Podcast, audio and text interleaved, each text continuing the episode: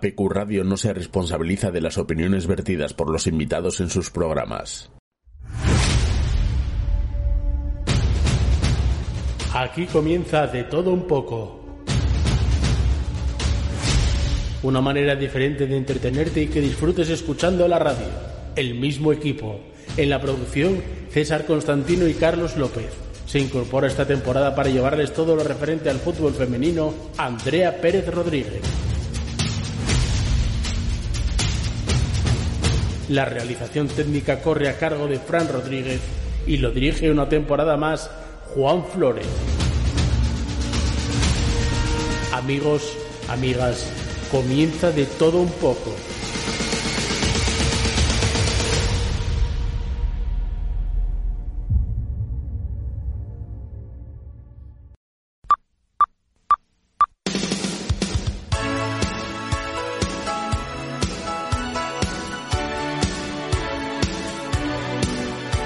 Buenas tardes amigos y amigas. Un minuto sobre las 7 de la tarde. Aquí comienza de todo un poco. Los saludos cordiales de nuestros compañeros César Constantino García García y Carlos López en la producción. A los mandos técnicos, como siempre, el hombre de la eterna sonrisa, Fran Rodríguez. Les habla Juan Flores. Hoy están con nosotros José Antonio Balbuena Regueras, vicepresidente de la Asociación de Donantes de Sangre de Avilés y Comarca. La comarca es Corbera. También contaremos con la visita de Nino Antuña Fernández, vicepresidente y director de la Fundación Marino Gutiérrez. Se encuentra ubicado en La Filguera. Nos acompañará Heriberto Menéndez, coordinador general de la Cámara de Comercio de Avilés, y hablaremos de Saledor, porque es el Salón Profesional de Alimentación y el Equipamiento del Norte. Recuerden, Saledor. Él nos contará muchas cosas de este salón. Y luego estará nuestra compañera Andrea Pérez Rodríguez, que nos hablará del fútbol femenino. Es la que más sabe del fútbol femenino en la radio en Asturias.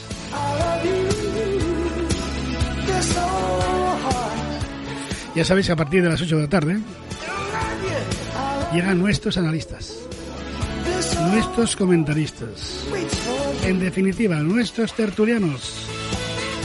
Ellos hablarán de los temas de actualidad a nivel local, regional y nacional. Por cierto, la tertulia de hoy no se la pueden perder. ¿eh? Amigos y amigas, gracias por elegirnos. Gracias por sintonizar el 106.1 La Jungla Radio y Capital Radio en el 91.5. Y también, si nos sigues por internet, apqradio.es. Ya sabes, estás paseando, haces bien. Alguien dijo que quien camina es bueno para el corazón. Una temperatura de unos 18 grados, buen tiempo, y si estás conduciendo, como siempre os digo, mucha prudencia en la carretera.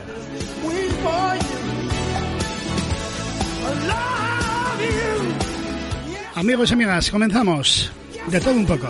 Bienvenidos a este jueves, tercer jueves del mes de febrero, día 17. Y enseguida, acuérdense, la próxima semana ya entramos de San Constantino en los carnavales.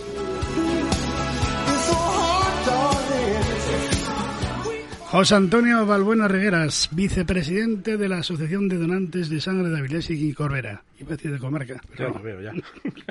Nos ¿Qué pasa tal? mucho. ¿Qué tal? Muy bien, muchas gracias por Bueno, en invitarnos. definitiva soy la comarca, ¿no? Sí, pero no. Pero Somos no. Avilés y Corbera, porque Castrillón y ellas a ellas y a corresponden a otra, a otra asociación hermana nuestra. ¿Cuándo se crea la Asociación de Donantes de Sangre en Avilés y Corbera? Eh, a ver, la asociación nace dentro del marco de la, de la Hermandad de Donantes de Sangre del Principado de Asturias, que tiene su sede en Oviedo, y que albergaba en un principio lo que es todos los concejos de Asturias. Eh, en 1988, Eduardo Martínez empezó a crear un grupo de personas en Avilés que actuaban como coordinadores para organizar las extracciones y en ello surgió la conciencia pues eso de, que, de dar un paso más y crear una asociación en Avilés que finalmente se creó oficialmente en diciembre del año 94 y ya con local propio en, en, enero de 1995 y su primer presidente fue en aquel momento Eduardo Martínez. ¿Y qué requisitos eh, debe de cumplir una persona para poder donar sangre? Son muy sencillos, es básicamente tener más de 18 años, pesar más de 50 kilos y tener una salud normal, no tener enfermedades contagiosas, tipo de enfermedades venéreas, eh, enfermedades del corazón, esto también tipo cáncer. Bueno. ¿Quién pasase una hepatitis tampoco, no? Eh, no. Depende del tipo. Hay algunas que sí. Creo que es la A. No sé si es la C la que es posible que sí sea. Porque hay, hay una que es esporádica que te aparece y desaparece sola. No, no, quiero aclarar que no soy médico y que a veces estos conceptos no quiero meterme mucho en ellos para no liarme, pero sí sé que hay un tipo de hepatitis en el que sí se puede volver a donar. ¿Hay el... ¿Son habitualmente las, las, mismas personas las que van a donar sangre? Mira, esta es una pregunta muy importante. En Avilés a día de hoy hay 3.856 donantes activos. Es, son aquellos que han donado alguna vez en los últimos cinco años. Eh, para entenderlos, los hombres pueden donar cuatro veces al mes, las mujeres tres veces. Eso quiere decir, bueno, pues que una persona como yo, de salud normal, pues dona cuatro veces al año. Si eres constante, si estás muy pendiente de ello. Pero eso es la excepción. Es decir, eh, en Asturias, de las 40.000 donaciones que se producen al año, 15.000 eh, solo las hace una única persona. Es decir, una persona dona una vez al año. Y hay 15.000 personas en Asturias que solo donan una vez al año. Desconocemos los, los motivos, pero lo hacen una vez al año. Hay seis, casi 7.000 que lo hacen dos veces, casi 3.000 que lo hacen tres y 700 personas que lo hacen cuatro veces al año.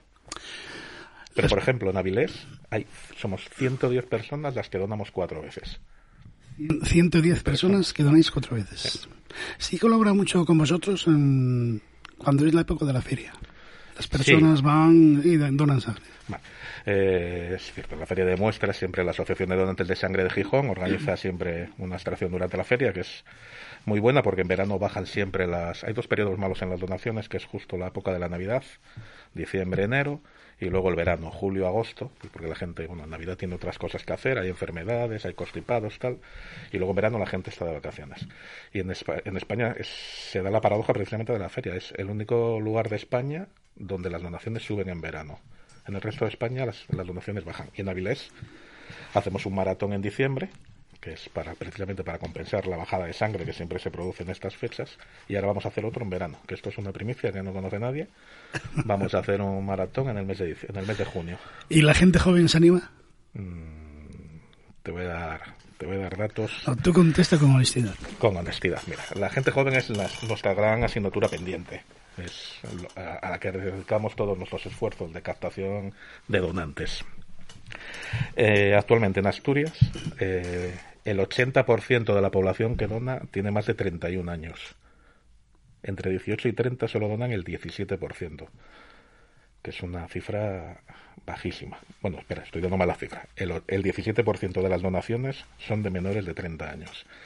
Esto es lo que verdaderamente tenemos que asumir, pero es que de mayores de 46 son el 50. Yo, por ejemplo, tengo 49, voy a hacer ahora, pues estoy en ese margen de edad en el que además es cuando dejas de donar. Yo, por ejemplo, pasé el COVID hace un año, he tenido que dejar de, de donar. Pues eso es precisamente el problema. La gente que, a medida que es más viejo, que somos los que más donamos, a medida que nos vamos haciendo mayores, es cuando más pronto dejamos de donar, pues porque siempre por problemas de salud, tarde o temprano, tienes que dejar de donar. Y no encontramos la forma de, de renovar por la base, de renovar a partir de los 18 años. Y es ahí donde nos centramos, haciendo campañas siempre en colegios. Es nuestra mayor preocupación. Eso te iba a preguntar si durante el año hacéis charlas para captar gente joven que pueda Constante. donar sangre, porque ya sabéis que donar sangre salva muchas vidas. Muchas. La gente no lo sabe, pero si lo, te paras a pensarlo y escuchas las cifras, te quedas asombrado. Hay 200 personas al día que en Asturias salvan su vida gracias a una donación de sangre.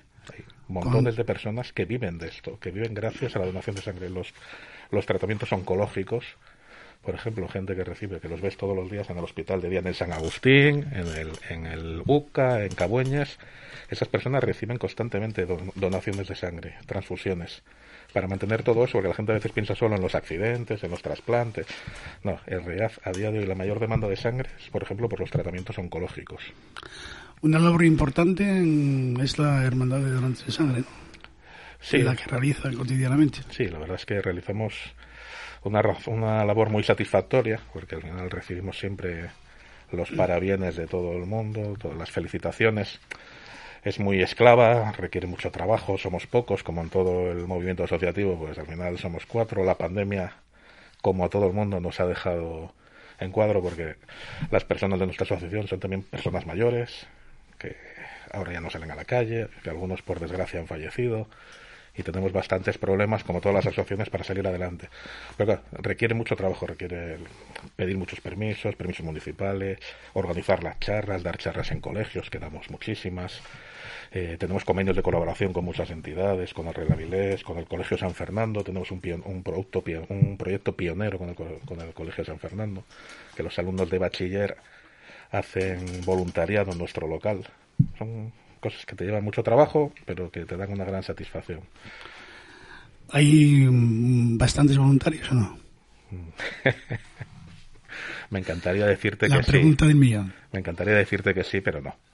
Somos pocos y bien, pero bien avenidos. Ya sabes, tienes aquí los micrófonos de Pico Radio y de todo el programa, todo un poco, para que hagas un llamamiento a esas personas que... Hay buenas personas. Sí, muy buenas personas. Muy buenas personas que trabajan mucho y de manera voluntaria y eso es difícil. ¿eh? Yo hay muchas veces que la gente siempre nos dice, pero Carlos, Carlos, el presidente, y me dicen, pero tú y Carlos tenéis que cobrar algo. Es imposible que os paséis la vida aquí metidos y no cobréis. Y yo, no, no, es el gusto de ser autónomo uno y de trabajar a turnos otro. Carlos y José sois totalmente altruistas. Sí, claro.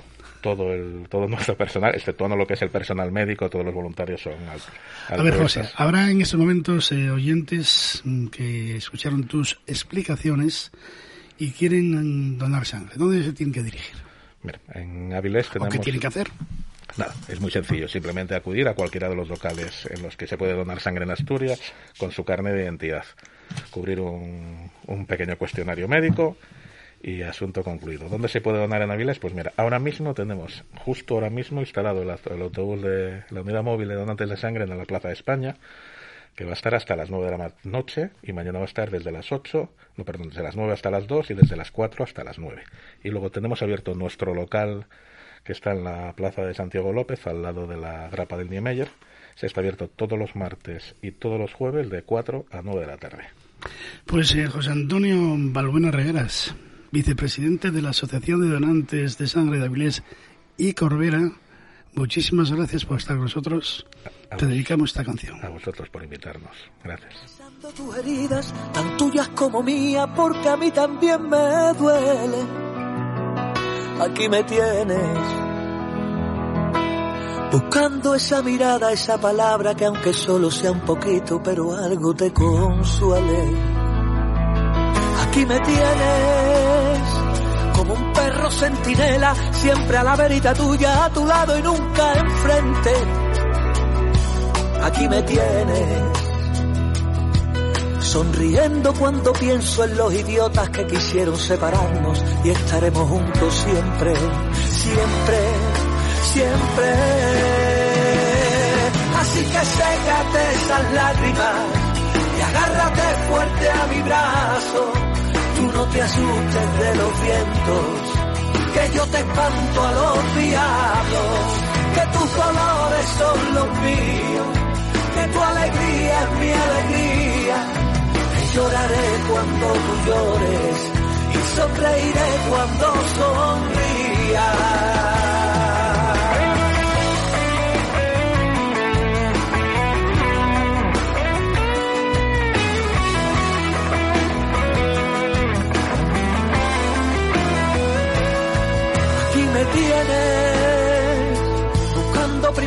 Que coser en tu almohada, que con flores siempre sueñes.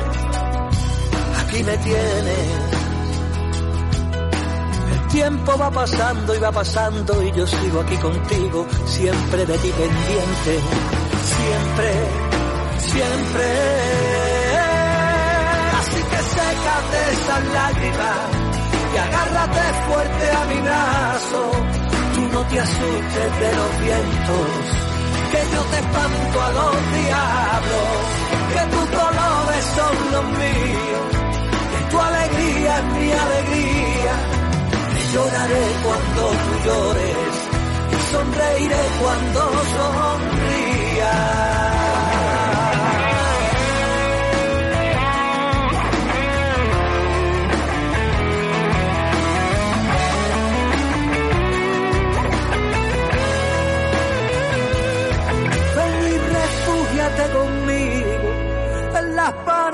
De este abrazo y ya verás como este frío poco a poco va pasando. Así que sécate las lágrimas y agárrate fuerte a mi brazo y no te asustes de los vientos que yo te espanto a los diablos, que tus dolores son los míos, lloraré cuando llores y sonreiré cuando sonrías. Ahora sécate esas lágrimas y agárrate fuerte a mi brazo. Tú no te asustes de los vientos, yo te espanto a los diablos.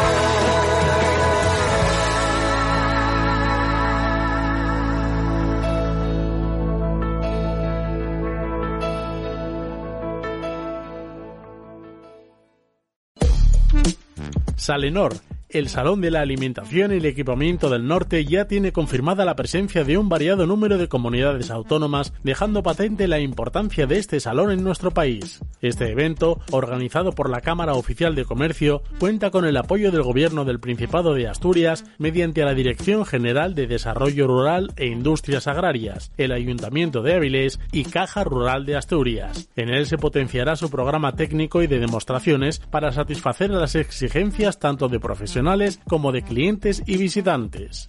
Recuerda, del 21 al 23 de febrero, la cita con la alimentación y el equipamiento profesional está en Avilés, en Salenor. Estás con Juan Flores, escuchando.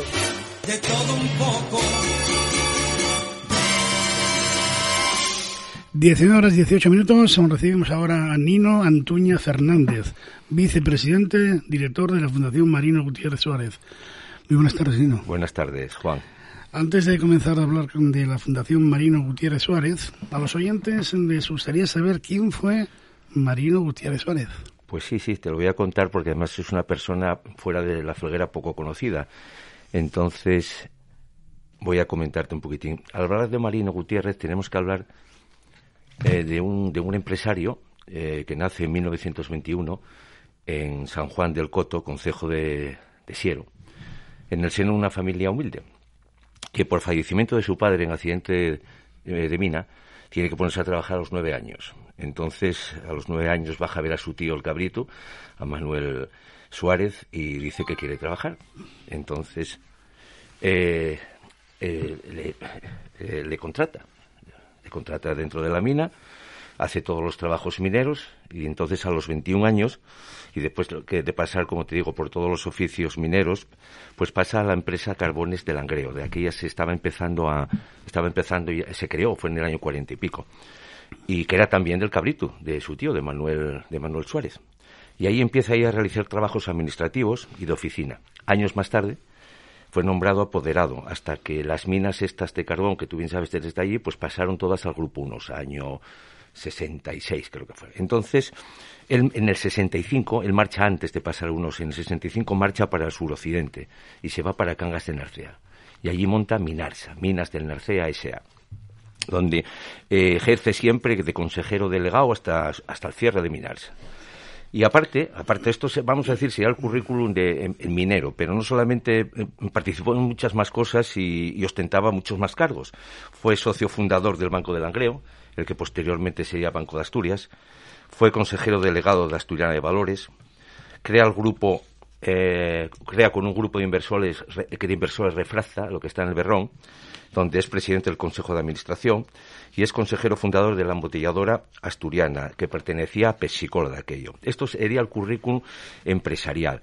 Pero también Marino, mm, por su solidaridad y altruismo, fue reconocido por multitud de entidades y asociaciones. Voy a contarte ahora, tiene la medalla de, Asturias de Plata, medalla de oro del Langreo, la medalla de oro de la Cruz Roja, es presidente de honor de, inmensas, de la inmensa mayoría de sociedades langreanas culturales. En el Parque Dolores de la Felguera tiene un busto que fue costeado por suscripción popular y que lo realizó eh, Manolo Linares, que está allí. El de Navegas. ¿El de Navegas? Sí, el de Navegas, sí, sí, este tiene eh, y tiene un nombre en la floguera. Eh, pero eh, lo importante de él, como él decía, él decía muchas veces, y, siempre decía él y sus amigos y sus conocidos, que lo más importante para Marino que no era el reconocimiento público de la gente, sino lo que más le gustaba era que lo parasen por la, cuando lo paraban por la calle y le agradecían personalmente el favor hecho desde el anonimato, porque nadie se enteraba que el favor lo hacía. Y este, era, este es Marino el que da nombre a nuestra fundación y, por los valores por los que estamos aquí. Y en estos años de existencia, Nino, ¿cuántos presidentes pasaron por la Mira, eh, la fundación se creó, oficialmente se creó en el 2000. Y la creó, empezó a crearla Rufino Roces, que fue el primer eh, presidente. Eh, Rufino estuvo hasta el 2010 y ahí empezó Julio Coto. Julio Coto, que trabajó en la refractaria precisamente hasta el 17, el 16 creo que fue, te hablo de memoria, 16. Y después, en el 16, entró Carlos Bermejo. Carlos Bermejo hubiese sido un gran director, pero por razones personales, pues tuvo que dejarlo, tuvo que dejarlo. Se y familiares. Se apartó un poco, ¿no? Sí. Bueno, pero, pero, pero ya te sigue colaborando. sigue colaborando y, fue, para mí fue uno de los mejores directores que pasaron por allí. Y en el 2018 eh, nombran a, a Eduardo del Valle, que cesa en el 21 que es donde me nombran a mí.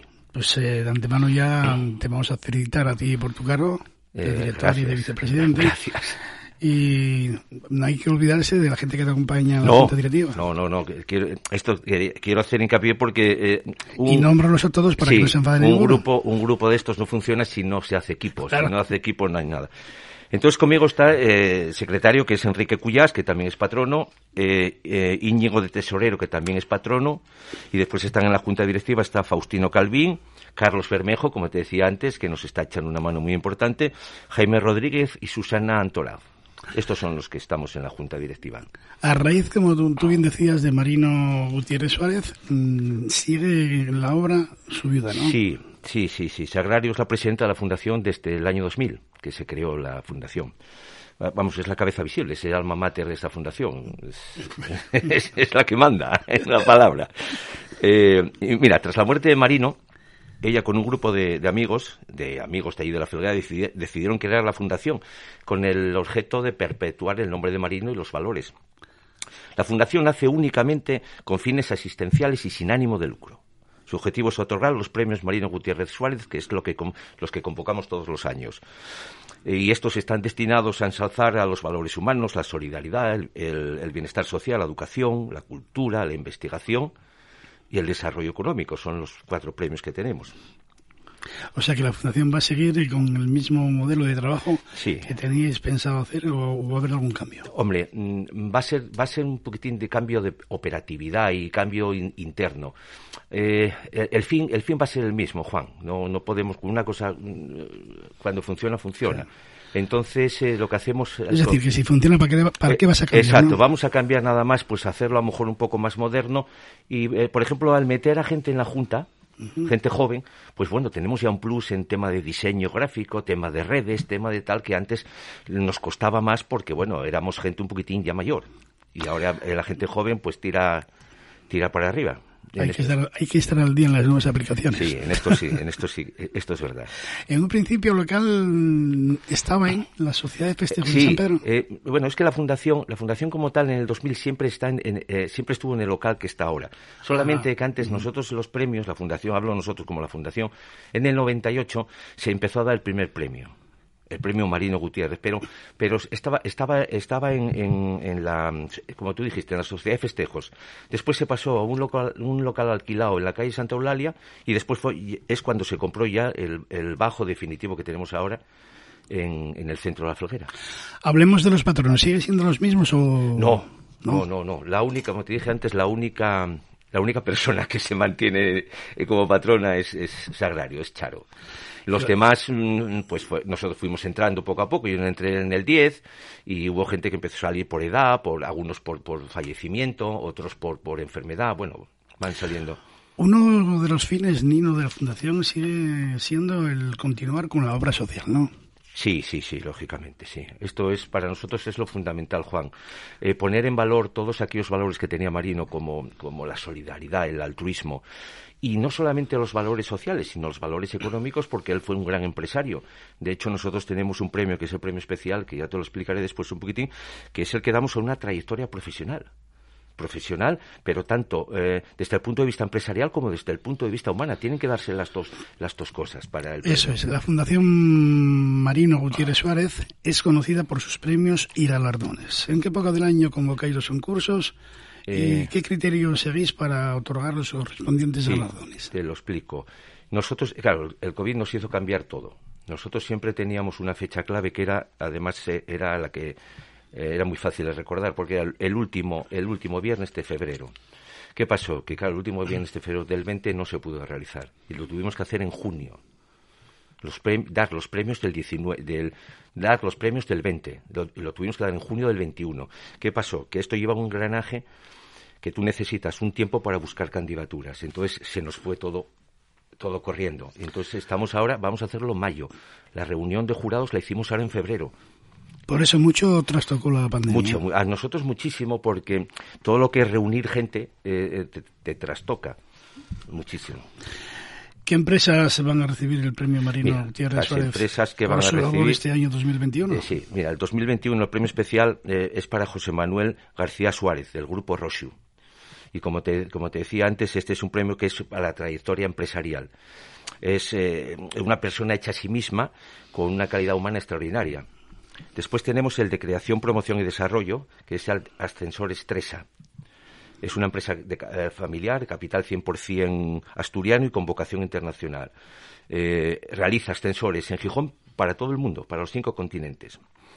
Tenemos el premio a los valores humanos y bienestar social a una asociación langreana, a la Asociación contra la Violencia de Género MAEVE.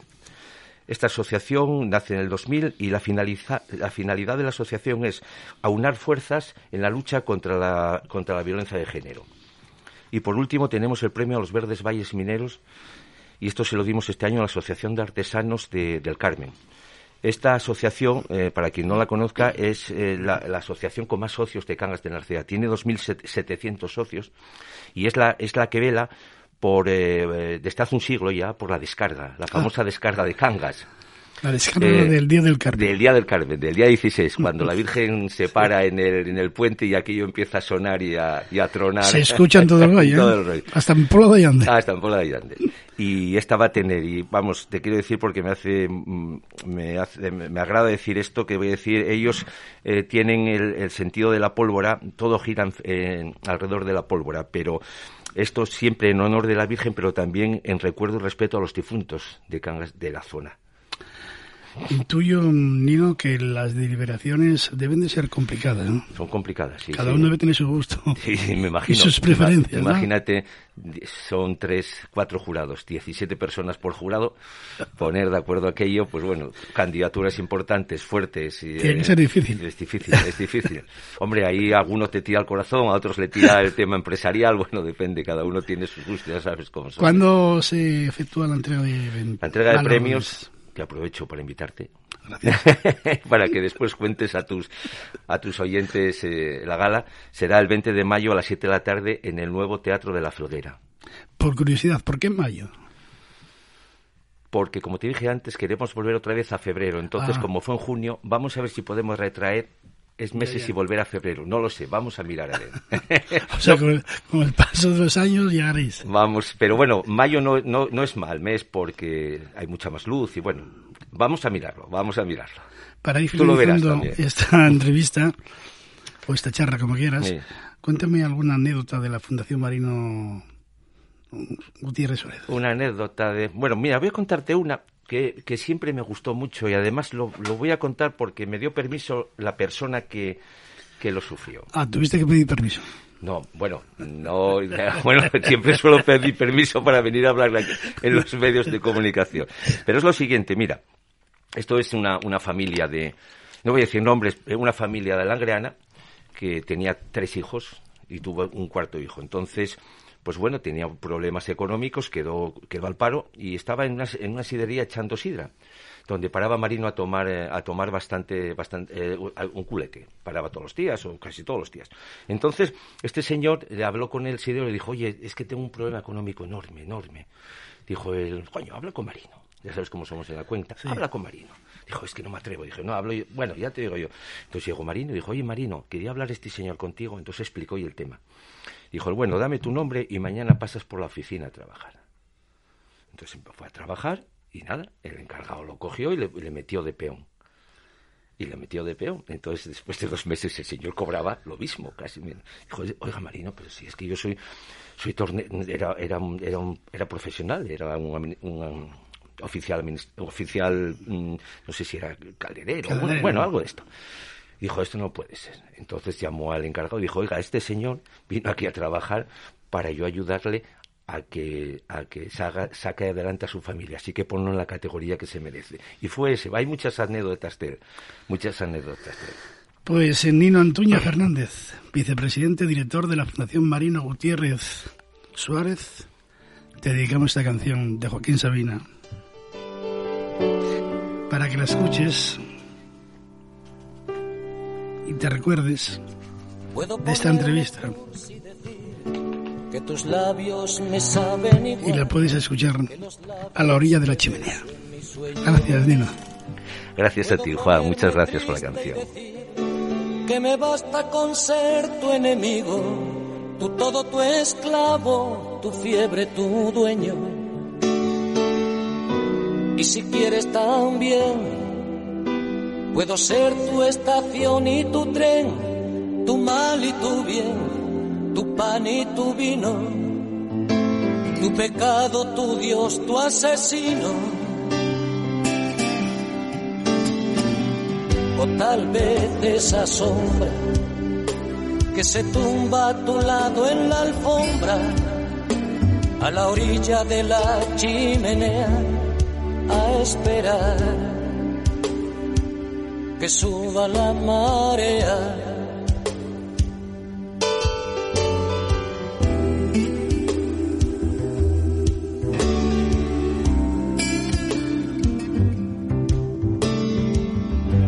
Puedo ponerme humilde y decir que no soy el mejor, que me falta valor para atarte a mi cama.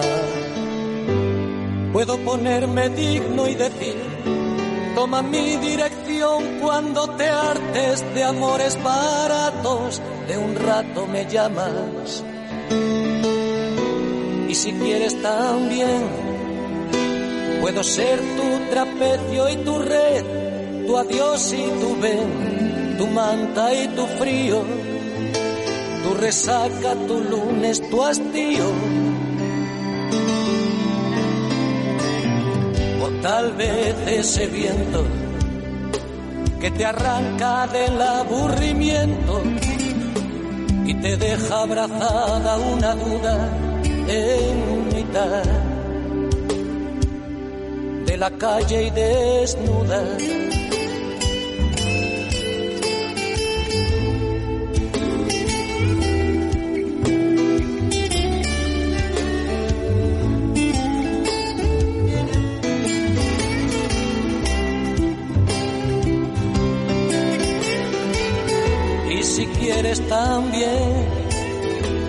Puedo ser tu abogado y tu juez, tu miedo y tu fe, tu noche y tu día, tu rencor, tu porqué, tu agonía. O tal vez esa sombra que se tumba a tu lado en la alfombra, a la orilla de la chimenea, esperar que suba la marea. O tal vez ese viento que te arranca del aburrimiento y te deja abrazada una duda en mitad de la calle y desnuda. O tal vez esa sombra que se tumba a tu lado en la alfombra, a la orilla de la chimenea, a esperar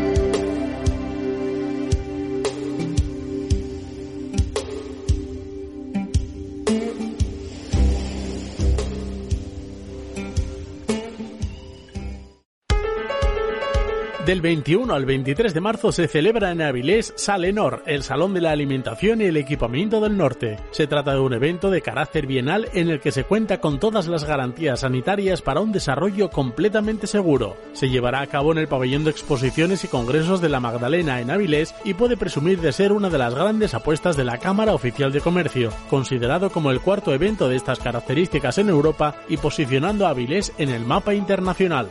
Son más de mil las marcas que se darán cita en Salenor, abarcando los sectores de la alimentación y el equipamiento, siendo un formidable escaparate donde poder tomar el pulso al sector, siempre con Avilés como telón de fondo. Recuerda, del 21 al 23 de febrero, Salenor, el Salón de la Alimentación y el Equipamiento del Norte, en el Pabellón de Exposiciones y Congresos de la Magdalena.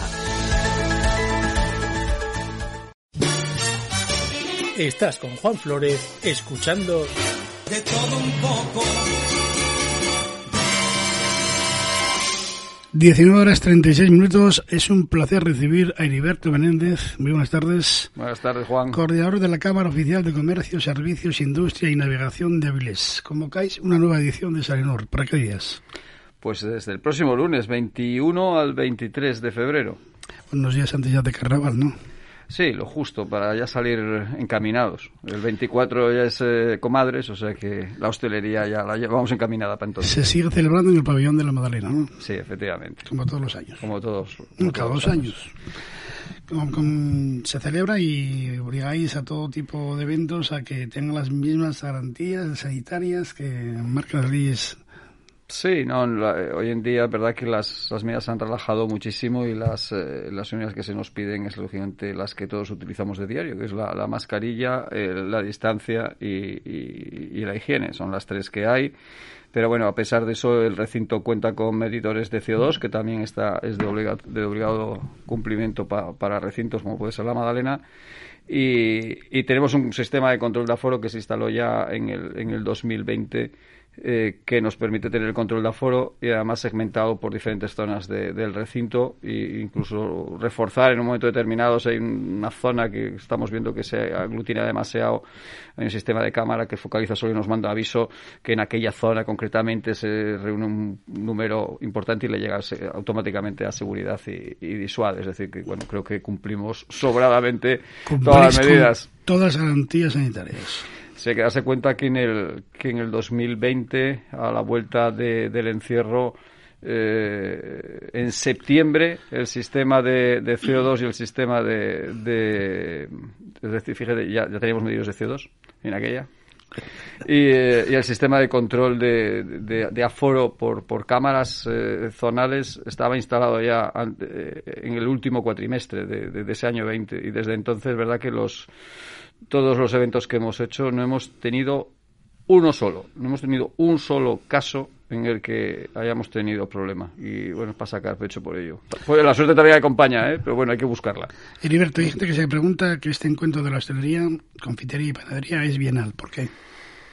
Porque creemos que hay que dar. Eh, a ver, es un salón muy amplio. Eh, eh, como bien dices, va desde el sector de la alimentación al equipamiento y siempre hay novedades. El mercado siempre arroja, arroja novedades, especialmente en el alimentario. Pero es cierto que también para que, para que tenga fuerza conviene tener mucha novedad. Y se producen más cada dos años que cada, que cada año.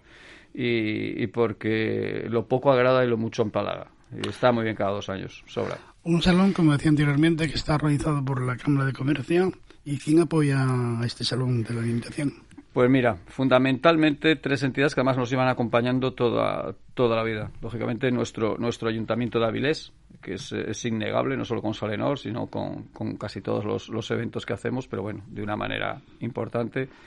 Y la Dirección General de Desarrollo Rural y Agroalimentación, eh, con los que tenemos un, bueno, un extraordinario eh, trato y relación no solo por la parte de apoyo a Salenor, en lo que puede ser la parte económica, sino también en la parte de programa y de concepción de muchas cosas que luego no, no, no, no se ven o se ven luego eh, una vez que acaba el salón eh, extrapoladas. Por ejemplo, pues si este año, eh, desde este año ha cambiado la concepción del propio espacio de, la consejería, donde ya no es un espacio de exposición, sino que es un espacio de negocio, donde se traen compradores nacionales y, regionales. Es decir, está pues desde el corte inglés al campo eh, mm, Eroski, están todas las centrales de compra aquí y distribuidores que son del ámbito nacional aquí. Es decir, eso, el, salón se beneficia, por supuesto, de que vengan todos esos compradores, pero quien se beneficia en primer lugar y que para eso se hace son nuestras empresas, nuestros productores. Y eso lo canaliza eh, la, dirección general. Y esta práctica de, canalizar la, comercialización es lo que luego vamos a ver a lo largo del año en otras acciones que también desarrolle, desarrolle la, consejería. En ediciones pasadas, en años pasados, mm, Salenor era un referente del sector alimentario y del equipamiento convirtiéndose en un punto importantísimo de los clientes de toda España. ¿Esperáis seguir manteniendo el listón muy alto? A ver, como todo, yo soy de los que hace la evaluación el miércoles. Porque, pero bueno, si hay que, si hay que ser consecuente, como cuando medimos las cifras de COVID diarios, que compararlas con el lunes anterior o con el lunes, siempre con los lunes, siempre martes con martes, si hay que hacer eso, que es lo lógico. Eh, eh, en este momento, y todavía no hemos abierto, con lo cual por eso siempre uno tiene la, la, duda, pero si hubiera que, que, coger en cada momento con las ediciones anteriores, eh, hemos batido récord en este minuto de Salenor en absolutamente todos los parámetros. Es decir, tenemos más expositores que nunca, tenemos más marcas presentes que nunca y el número de preinscritos profesionales de casi toda España, eh, hoy han llamado hasta de Canarias. Lo digo por si acaso porque mm, para poder, una cosa de vuelos, pues han preguntado para poder venir desde Canarias a, Salenor. Eh, decía que esa cifra de preinscritos, cualquier año, el año 2019, recuerdo que en la presentación, que fue un día como hoy, un jueves, eh, teníamos unos, alrededor de unos 400 preinscritos, que era una muy buena cifra para ser un jueves todavía anterior a la feria. Bueno, pues esos 400 y algo ya estaban el viernes de la semana pasada. Eh, es decir, en este momento los hemos duplicado y un poquito más. Entonces, claro, coge unos datos a priori y dices tú, está todo estupendo, vamos mucho mejor. Pero bueno, hay que esperar, porque también estos prescritos puede ser que se hayan, por la cuestión del hábito de COVID, que todo el mundo ya eh, prefiere hacerlo digital que no tanto con invitación física y hacerlo, y luego no, no, no, son los que vienen por el otro lado y se compensan. Por eso digo que hay que esperar el miércoles. Pero a priori, la verdad que estamos muy satisfechos. Lo que está claro, Heriberto, es que los profesionales de los sectores eh, profesionales de la hostelería, confitería y panadería avalan este salón. Sí, sí, la verdad que, que no, no, nos podemos, no nos podemos quejar. La, la, hostelería apoya. Eh, si no fuese así, tampoco estarían las marcas, lógicamente, porque es un encuentro al final entre oferta y demanda. Tienen que encontrarse los dos. Y, es verdad que, que, ya el año pasado, por ejemplo, que hemos tenido que aplazarla, por, por, por cuestiones de, de COVID, eh, era la propia hostelería la que nos llamaba, eh, va a verlo, se aplaza, es decir, que notaban que faltaba y que, te, que hacía que faltaba ese hueco. Y eso quiere decir que, que ya cuentan con, con, con, ese, con este evento cada, cada dos años.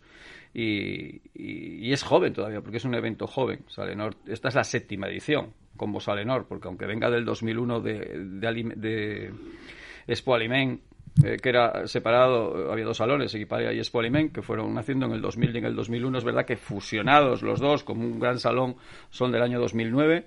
Esta es la séptima edición y si en siete ediciones, seis, hemos, eh, hemos logrado que, se tenga en cuenta y que sea referente, pues creo que es labor de todos. No solo nuestra, que a veces nos lo dicen, sino, por ejemplo, una parte importantísima sois vosotros. Si no tuviéramos eh, el apoyo de los medios de comunicación y la promoción, nosotros solos tampoco seríamos capaces de hacerlo, está claro. ¿Qué actividades tenéis programadas? Bueno, esa es una pregunta tan larga que le voy a decir a los oyentes que vayan a salenor.es porque si lo traigo en papel tengo 19 hojas, entonces ya ni me lo he traído, eh, pero bueno, es verdad que, cuando uno tiene que, decir así grandes cosas, pues eh, en la parte de equipamiento se van a encontrar con presentaciones en directo de al menos de dos o tres modelos de hornos eh, que porque, no digo porque sean de última generación, que lo son, sino que además ya son hornos que van encaminados a tener, a no tener una instalación de humos que no emiten humos que absorben el humo, con lo cual esas, esas inversiones eh, alrededor de esa Agenda 2030 lo estamos cumpliendo, lo está cumpliendo esa maquinaria, van a estar presentes a nivel de, de, alimentación, pues todo lo que se nos ocurra, las últimas añadas en vino, en whiskies, en roles, todo esto va a estar, va a estar presente. Y estrellas, pues va a ser como una noche de verano despejada. O sea, hay estrellas Michelin como para para cegar el cielo. Eh, gente pues de mucho renombre, la verdad. Carlos Maldonado, David, eh, Michael en Sumillés, eh, los, los, la selección española de gastronomía, Isaac Loya. bueno, no sé, es que son tantísimos que... Te iba a decir cuántos son, pero no lo digas, ya lo dijiste. Sí, sí, son un montón, son muchísimos. Algunos se me ha quedado, seguro. Pues Heriberto Menéndez, coordinador general de la Cámara de Comercio de Servicios, Industria e Innovación de Avilés, muchísimas gracias por estar con nosotros en directo. Ha sido un placer. Un placer para mí, que además siempre estoy entre amigos. Y yo te dedico esta canción. Perdón, Fran. Fue un gesto de la mano que tocó el micro. Carlos Goñi, el roce de tu piel.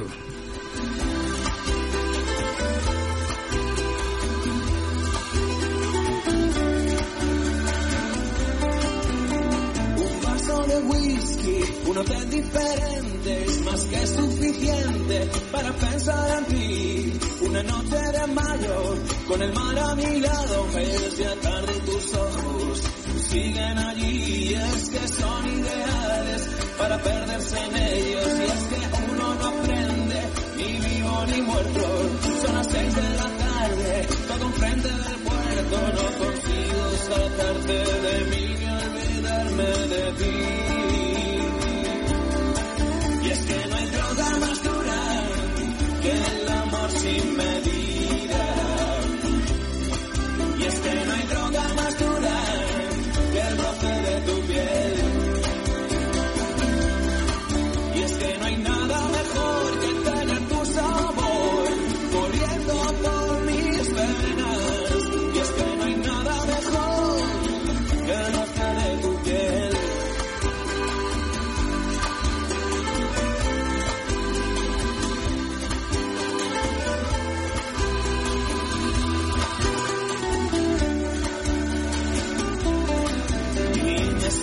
Desnudo frente del espejo esperando que tú me digas el precio. No tengo muy claro si lo puedo pagar.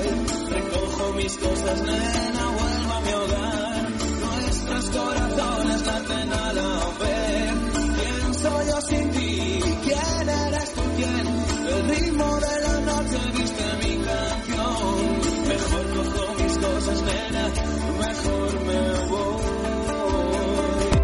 Grupo Económica, formación y soluciones tecnológicas, más de mil cursos bonificables para trabajadores en activo. Mejora la productividad de tu empresa. Somos líderes en formación. Más de 51.000 clientes nos avalan. Infórmate en el teléfono gratuito 880 88 33 o en www.económica.es, las dos con K. Estás con Juan Flores, escuchando de todo un poco. 19 horas 48 segundos. Vamos eh, con la siguiente noticia de nuestra compañera Andrea Pérez Rodríguez. Ya saben, llega el momento del fútbol femenino en esta voz que es la que más sabe de fútbol en el Principado de Asturias. Llega el momento del fútbol femenino con Andrea Pérez Rodríguez. Andrea Pérez Rodríguez.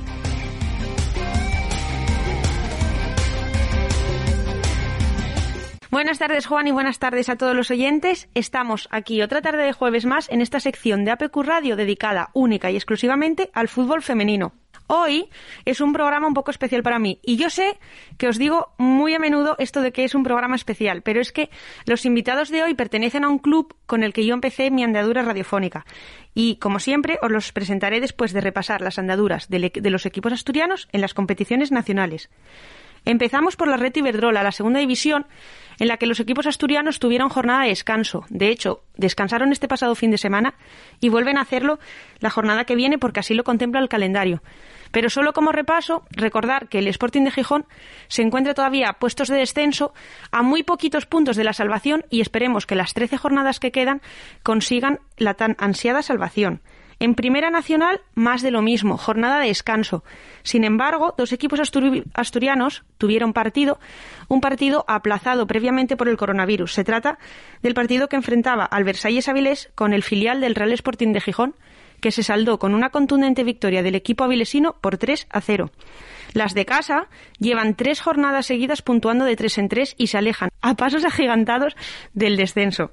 Y por último, las andaduras del de los equipos asturianos en fútbol sala. Recordar que solo tenemos representación por medio del Rodiles de Villaviciosa, que cayó derrotado 0-4 frente al Ciudad de Asburgas en un partido también aplazado por coronavirus porque su calendario también contemplaba que la pasada jornada fuese de descanso. Y ahora sí que sí. para los que no llevéis tanto escuchando esta sección, recordar que yo debuté en esto de la radio eh, entrevistando a dos chicas, dos jugadoras del Planta 14, Amanda y Aida, que vinieron muy ilusionadas el pasado 15 de julio a hablarnos del nuevo proyecto. Ilusionadas y con muchas ganas de no cometer los mismos errores que clubes anteriores habían cometido con ellas.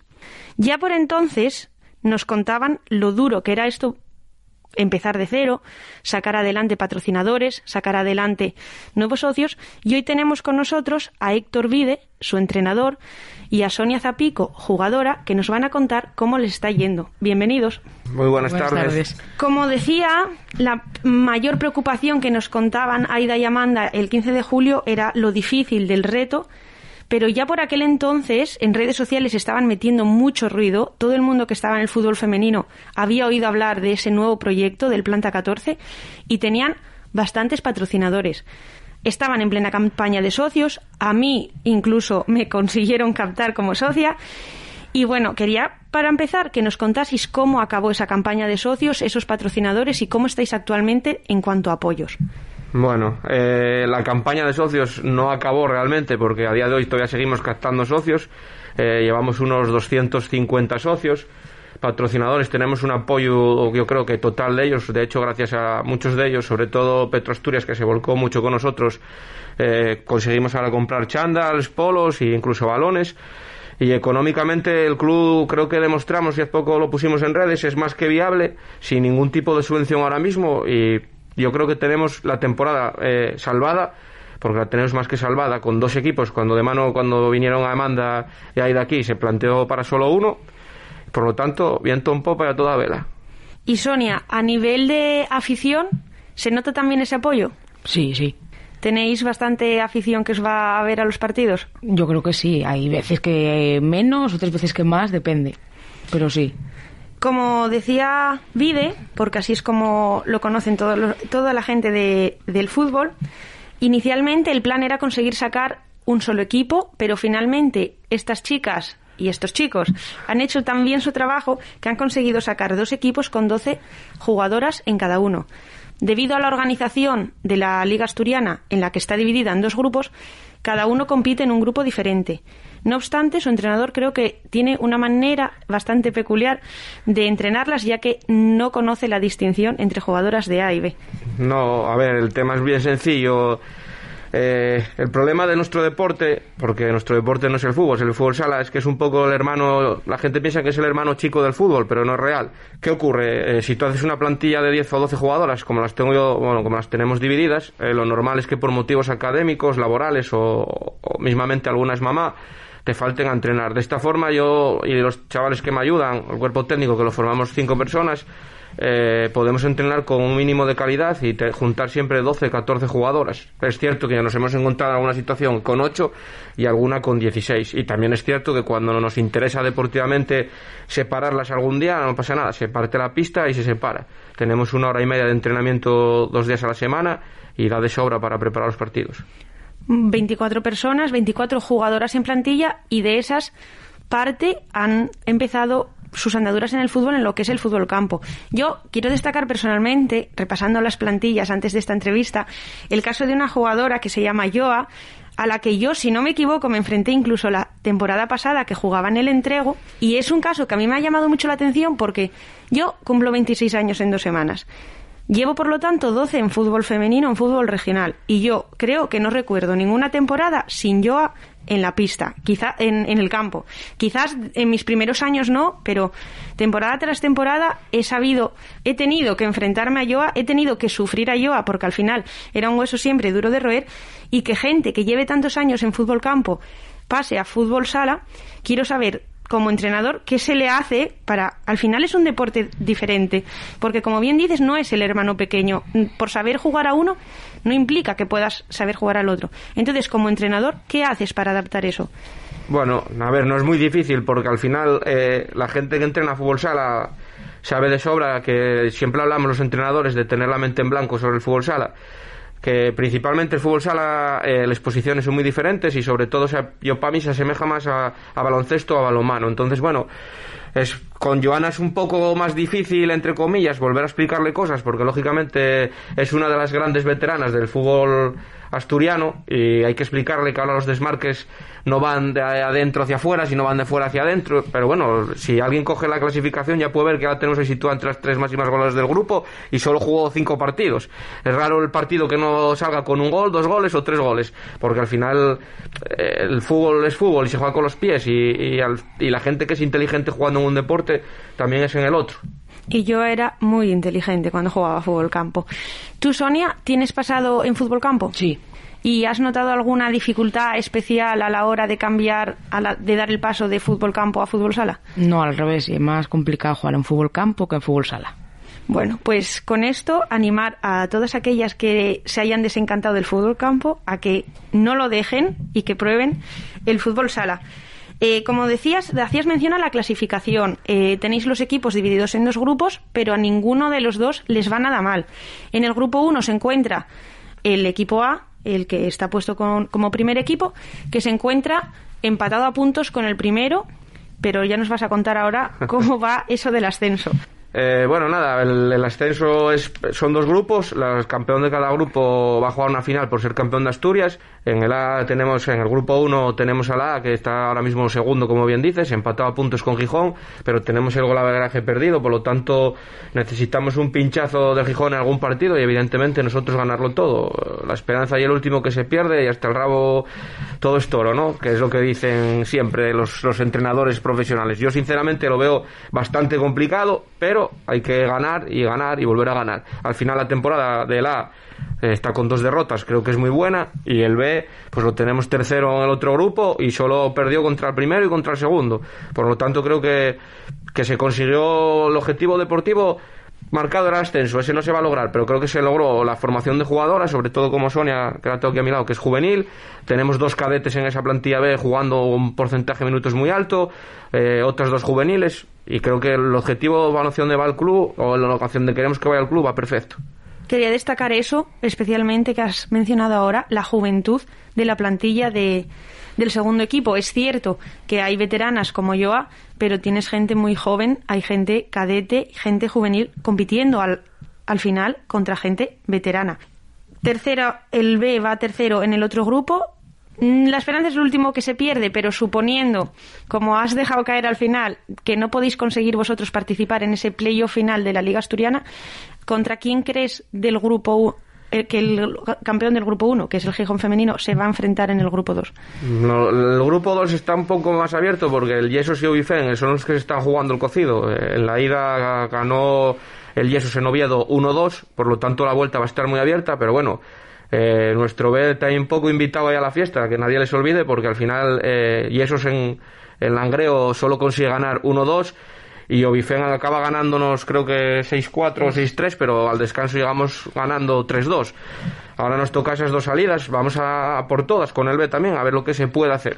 Si me preguntas luego quién creo que va a quedar campeón de Asturias, eh, a ver, está claro, Gijón todos estos años lleva ganando la liga y yo para mí vuelve a ser el gran favorito. Es cierto que luego está Rodiles, que tiene sus bazas o sus cartas, que hace siempre daño con los movimientos de jugadores, su 23 y demás, pero bueno, yo creo que Gijón. Y luego habría que salir a jugar un poco, como te comenté antes, fuera de micrófonos, fuera de Asturias, donde te toque.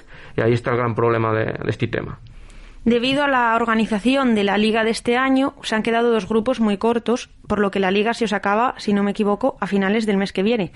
Es por eso que la Federación Asturiana ha decidido sacar un nuevo formato de competición que empezará justo cuando acabe la liga, que lo han llamado Copa Principado y al final consta de tres, tres fases de grupos, bueno, tres grupos al final, en el que después de eso se jugará a semifinales y final.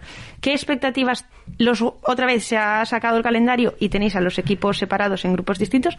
¿Cuáles son los objetivos que tenéis para, para ello? Bueno, a ver, lo primero aclarar que la Copa Principado, aunque no tiene mucho que ver con lo de que acabe la liga pronto de ellos, el tema es que Asturias está a años luz en fútbol sala del resto de comunidades autónomas.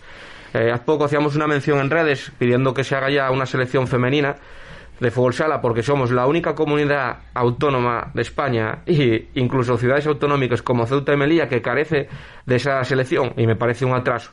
Entonces, eh, esta copa viene un poco copiada de Galicia. En Galicia está Burela y Burela podría tocar un planta 14 Burela si el planta 14 estuviera en Galicia. Buscan que todos nos compitamos contra todos y a intentar que ellas sigan sumando minutos de vuelo, como les digo yo, en la pista. El objetivo nuestro en esos temas, vamos a intentar pasar de ronda con las dos y luego a ver a lo que se puede hacer. El premio está muy bien, que es que el que ganador cobra, o sea, tiene el 70% de eh, pagado el año que viene en federativo y el subcampeón el 30%. Evidentemente, para un club como nuestro nuevo, es, una, es algo muy suculento. Y de cara a la temporada que viene, como institución, ¿qué objetivos tenéis?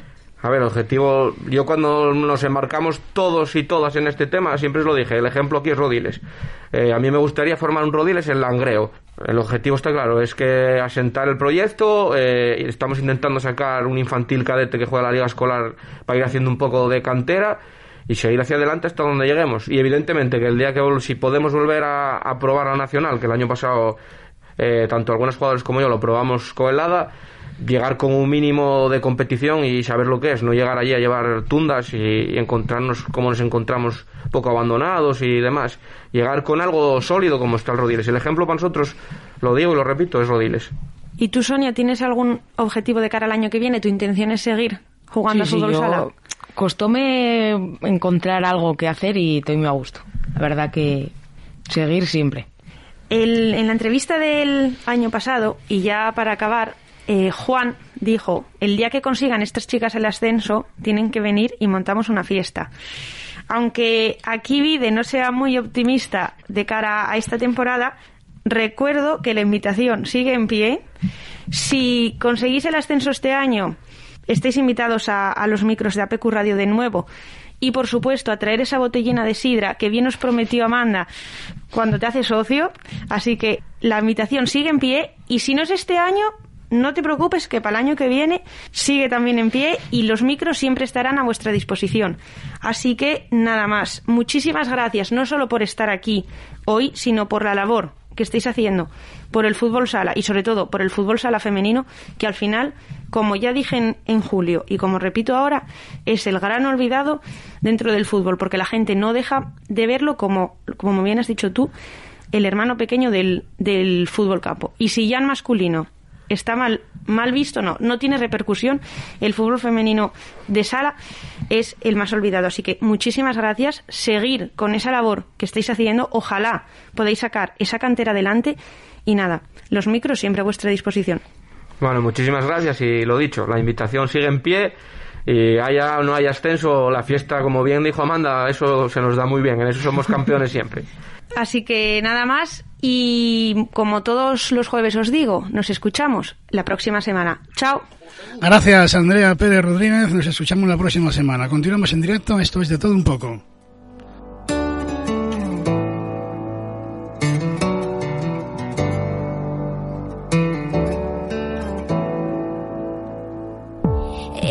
Caminando sola por la calle.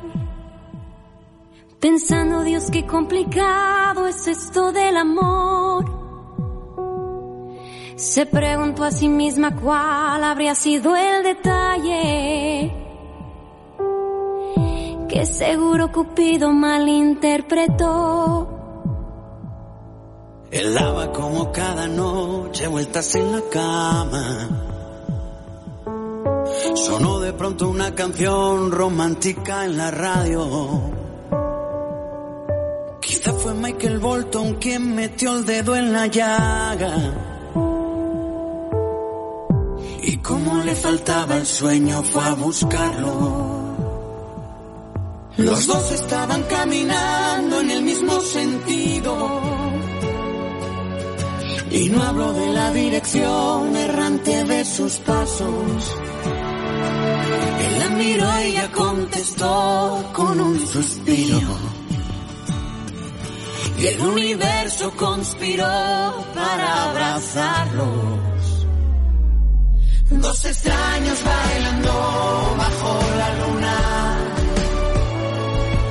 Se convierten en amantes al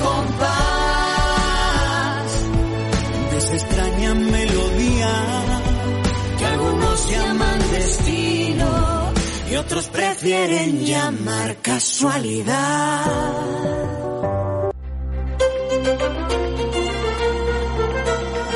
Llanera es arte, es cultura e historia. Llanera es agricultura y ganadería, es esencia y tradición. Llanera es deporte y espectáculo, es naturaleza y disfrute. Aquí, en el corazón de Asturias, en el centro del centro, hay mucho por descubrir. ¿Nos acompañas?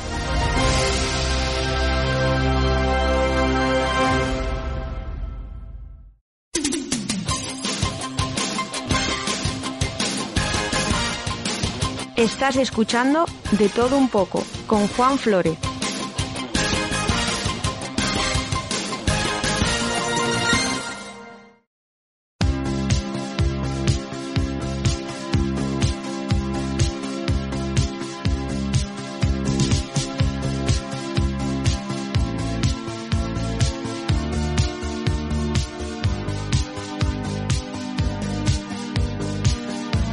Veinte horas seis minutos.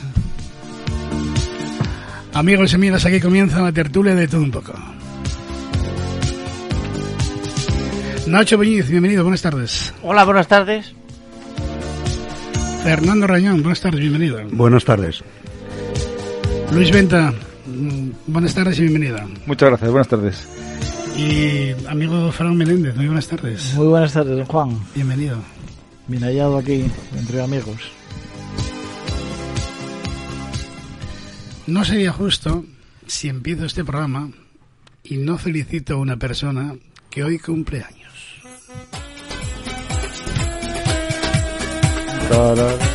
Pues cumpleaños feliz. Eso. Fran Menéndez, feliz cumpleaños, hombre. Pues muchas gracias. Hostia, solo 35, solo 35. Solo 35. Qué joven eres. La juventud va en el alma y en el corazón. ¿no? Y, y es lo que hay. Y lo que hay. Lo importante es cumplirlo. ¿no? Pues escucha.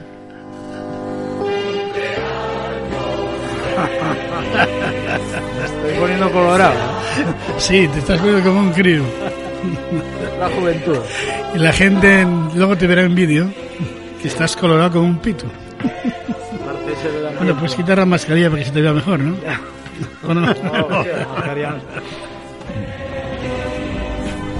Gracias, Juan, gracias. Pues eh, tengas un buen recuerdo de este día, 17 de febrero. Sí, no lo, no lo voy a olvidar. 2000 ¿no? del 2022, cuando en la radio se te felicitó como un crío. Muy bien, pues muchas gracias. No lo olvidaré. Además, es la- se estrenó hoy la nueva serie de Netflix también. Es que además eh, a César se le vio la, la, la tartambre. Sí. Una pena, sí. Bueno, no pasa nada. Amigos, puede contestar cualquiera de ustedes. Mm, Vamos a empezar por Luis Venta. Luis, vaya la que está cayendo en Madrid con el PP. Sí, la guerra estaba en, el- en Rusia pero y Ucrania, pero parece que la tenemos más cerca, ¿no? Sí, Según, si lo según si lo lo- acontecido en el día de hoy. El PSOE y Izquierda Unida estarán contentísimos con este problema que tiene ahora el PP. Bueno, yo creo que hay muchos contentos, seguramente. Los únicos que no tienen que estar contentos son los que esperan una opción para gobernar este país distinta a la que hay, legítimamente. Y, y parece que las esperanzas se, se van por, por la alcantarilla. Y uno se pregunta, ¿esta guerra interna por qué llega en estos momentos? Eso es una pregunta difícil de, de saber los entresijos. Eh, lo que sí creo es que, bueno, yo creo que es una locura, es de ciencia ficción. O sea, yo creo que cualquiera de los que estamos en este en esta habitación eh, es eh, impensable que un partido político llegue a lo que ha llegado en el día de hoy el Partido Popular con una guerra, eh, digamos, como, como los viejos tiempos, a muerte. Es decir, aquí no hay heridos, ya, ya es a muerte. Parece, me parece poco responsable, lo primero, muy poco responsable. Y me parece, bueno, pues francamente a mí me parece que, que quien, bueno, que yo creo que Isabel Díaz Ayuso estorbaba y creo que no hay miramientos algunos para, para quitarla en medio. Yo lo siento por ella, sé lo que sé de lo que hablo. Un caso distinto, pero algo similar como lo que sucedió contigo aquí en Asturias, ¿no? Bueno, si, si sacase un cronograma y un, un, o un diagrama de lo que ha pasado conmigo, lo que ha pasado con, o lo que está pasando con, con Isabel Díaz Ayuso, eh, y no quiero compararme con ella, por Dios, eh, no, no, no quiero, eh, las comparaciones son odiosas, pero bueno, yo creo que ella es eh, un valor importante dentro de la política española, es calcado. Eh, es decir, alguien estorba, estorba Isabel Díaz Ayuso, estorbaba yo. Hay una denuncia, en mi caso, de un compañero. En este caso hay un, un dossier que el propio PP, digamos que inicia, es decir, lo mismo. Hay un chantaje, es decir, a mí me chantajean y me exigen que deje todo y entonces no pasa nada, igual que a ella. Le llaman un día, parece ser, a la sede del Partido Popular para decirle, pórtate bien o no, o no eres presidenta.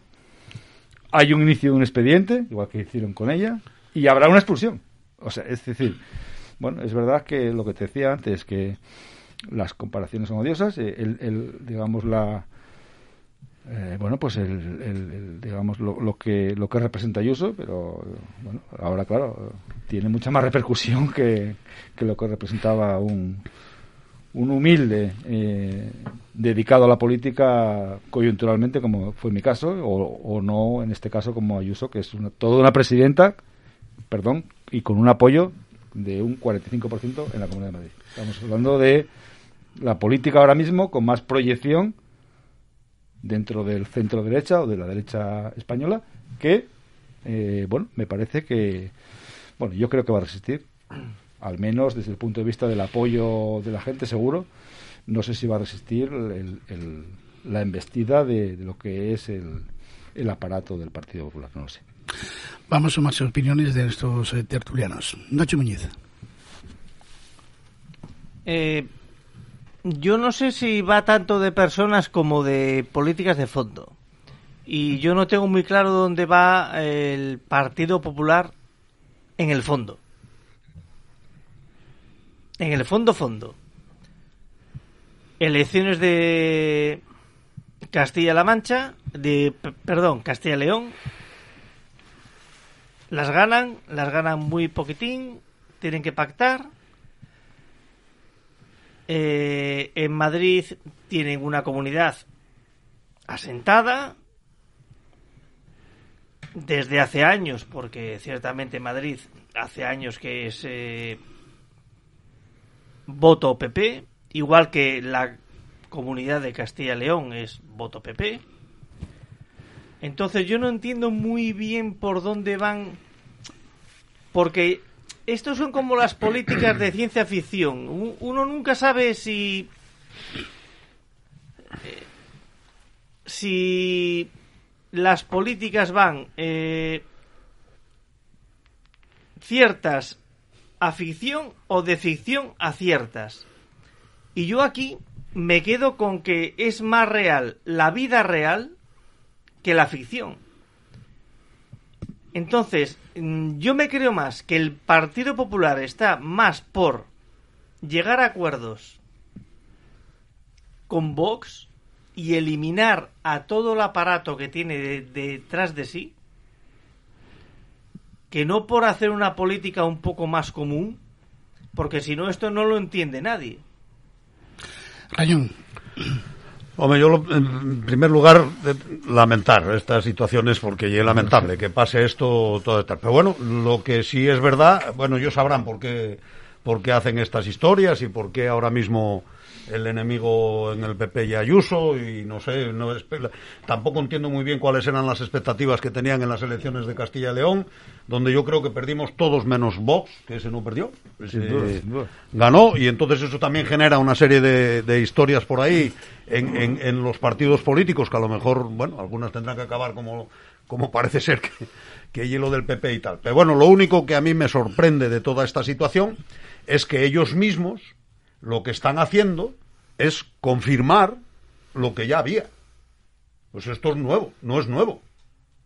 Quiero decir, la presidencia de la Comunidad de Madrid ya estaba en manos del PP y ya hubo eh, muchos múltiples follones con la anterior presidenta, con la más anterior todavía y con esta pues parece que bueno, lo único que hacen con esta historia es confirmar lo que ya vienen arrastrando de hace de hace mucho tiempo, ¿no? Y parece que que bueno, de, eh, si alguien tenía dudas de que el Partido Popular a la hora de gobernar en, en determinados espacios hacía lo que hacía, pues bueno, parece que, que se despejan, ¿no? Porque ellos mismos son los que se encargan de airear, aparte romper los ordenadores en su día, aparte de múltiples historias, pues bueno, ellos mismos son los que se encargan de airear. ¿Por qué se da esto? Me imagino que por la guerra interna que tienen, eh, la falta de liderazgo de Casado, que ya lo hemos hablado aquí en más ocasiones, y que provoca que, bueno, que los reinos de taifas pues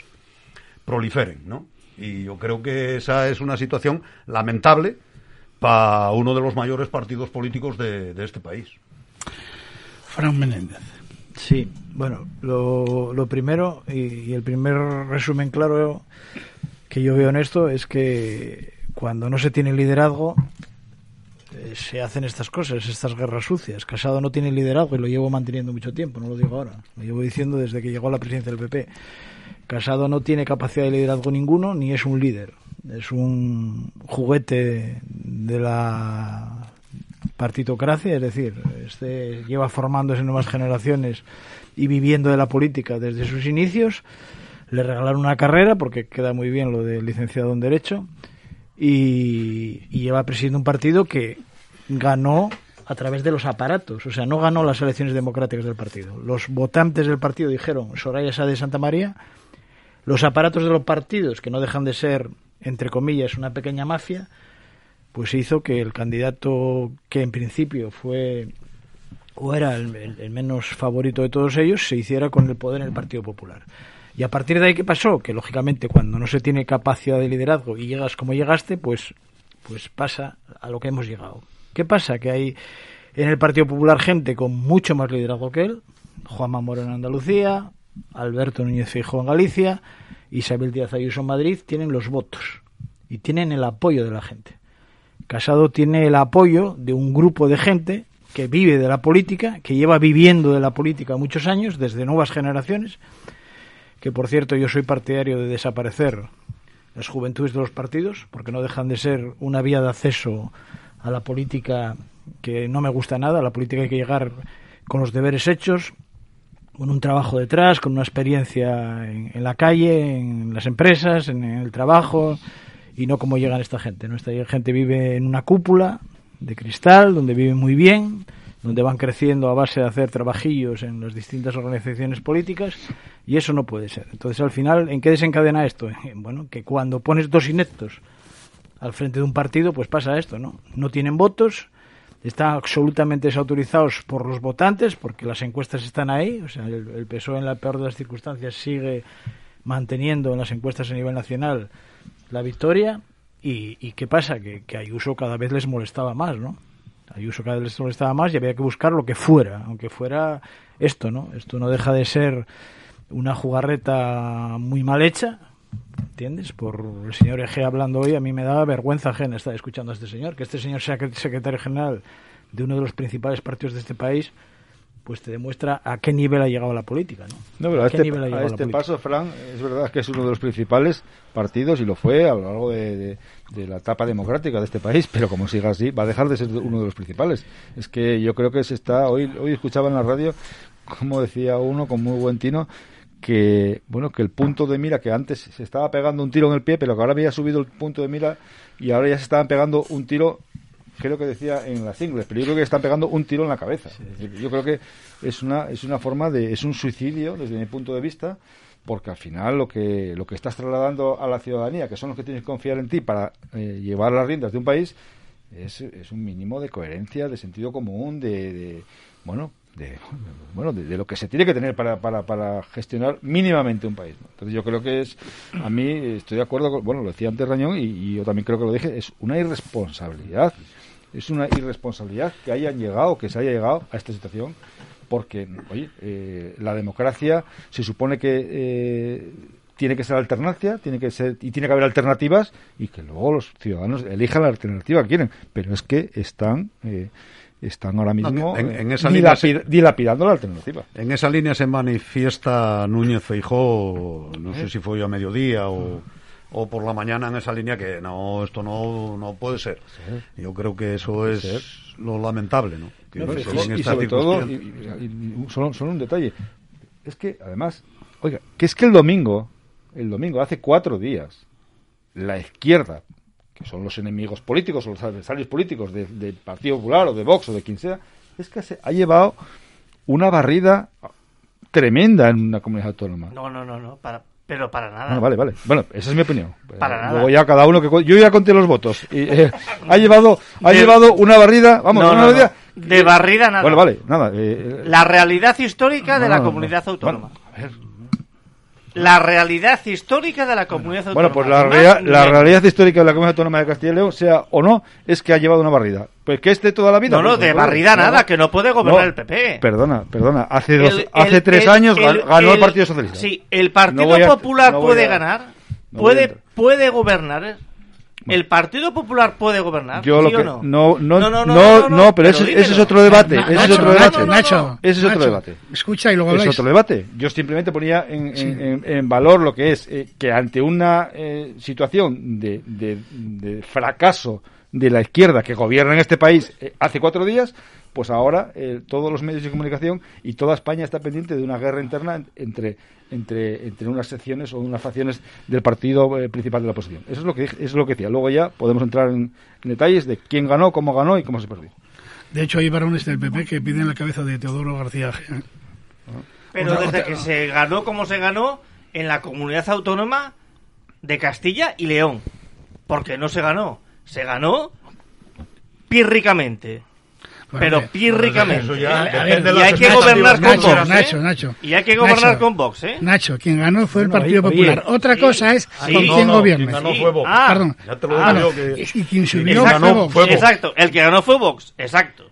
Pero, quiero decir que eh, el tema de las elecciones de Castilla y León, el resultado son los que son. Sí, sí, no hay más. gusten más, No, no. gusten más o gusten no, menos. nos engañemos, lo, coño. que, lo que está claro es una cosa, y que- o, o lo que yo bueno, fui, percibiendo de los medios de comunicación y después que en Castilla y León, la verdad, y que no sé cómo está la situación y cómo no.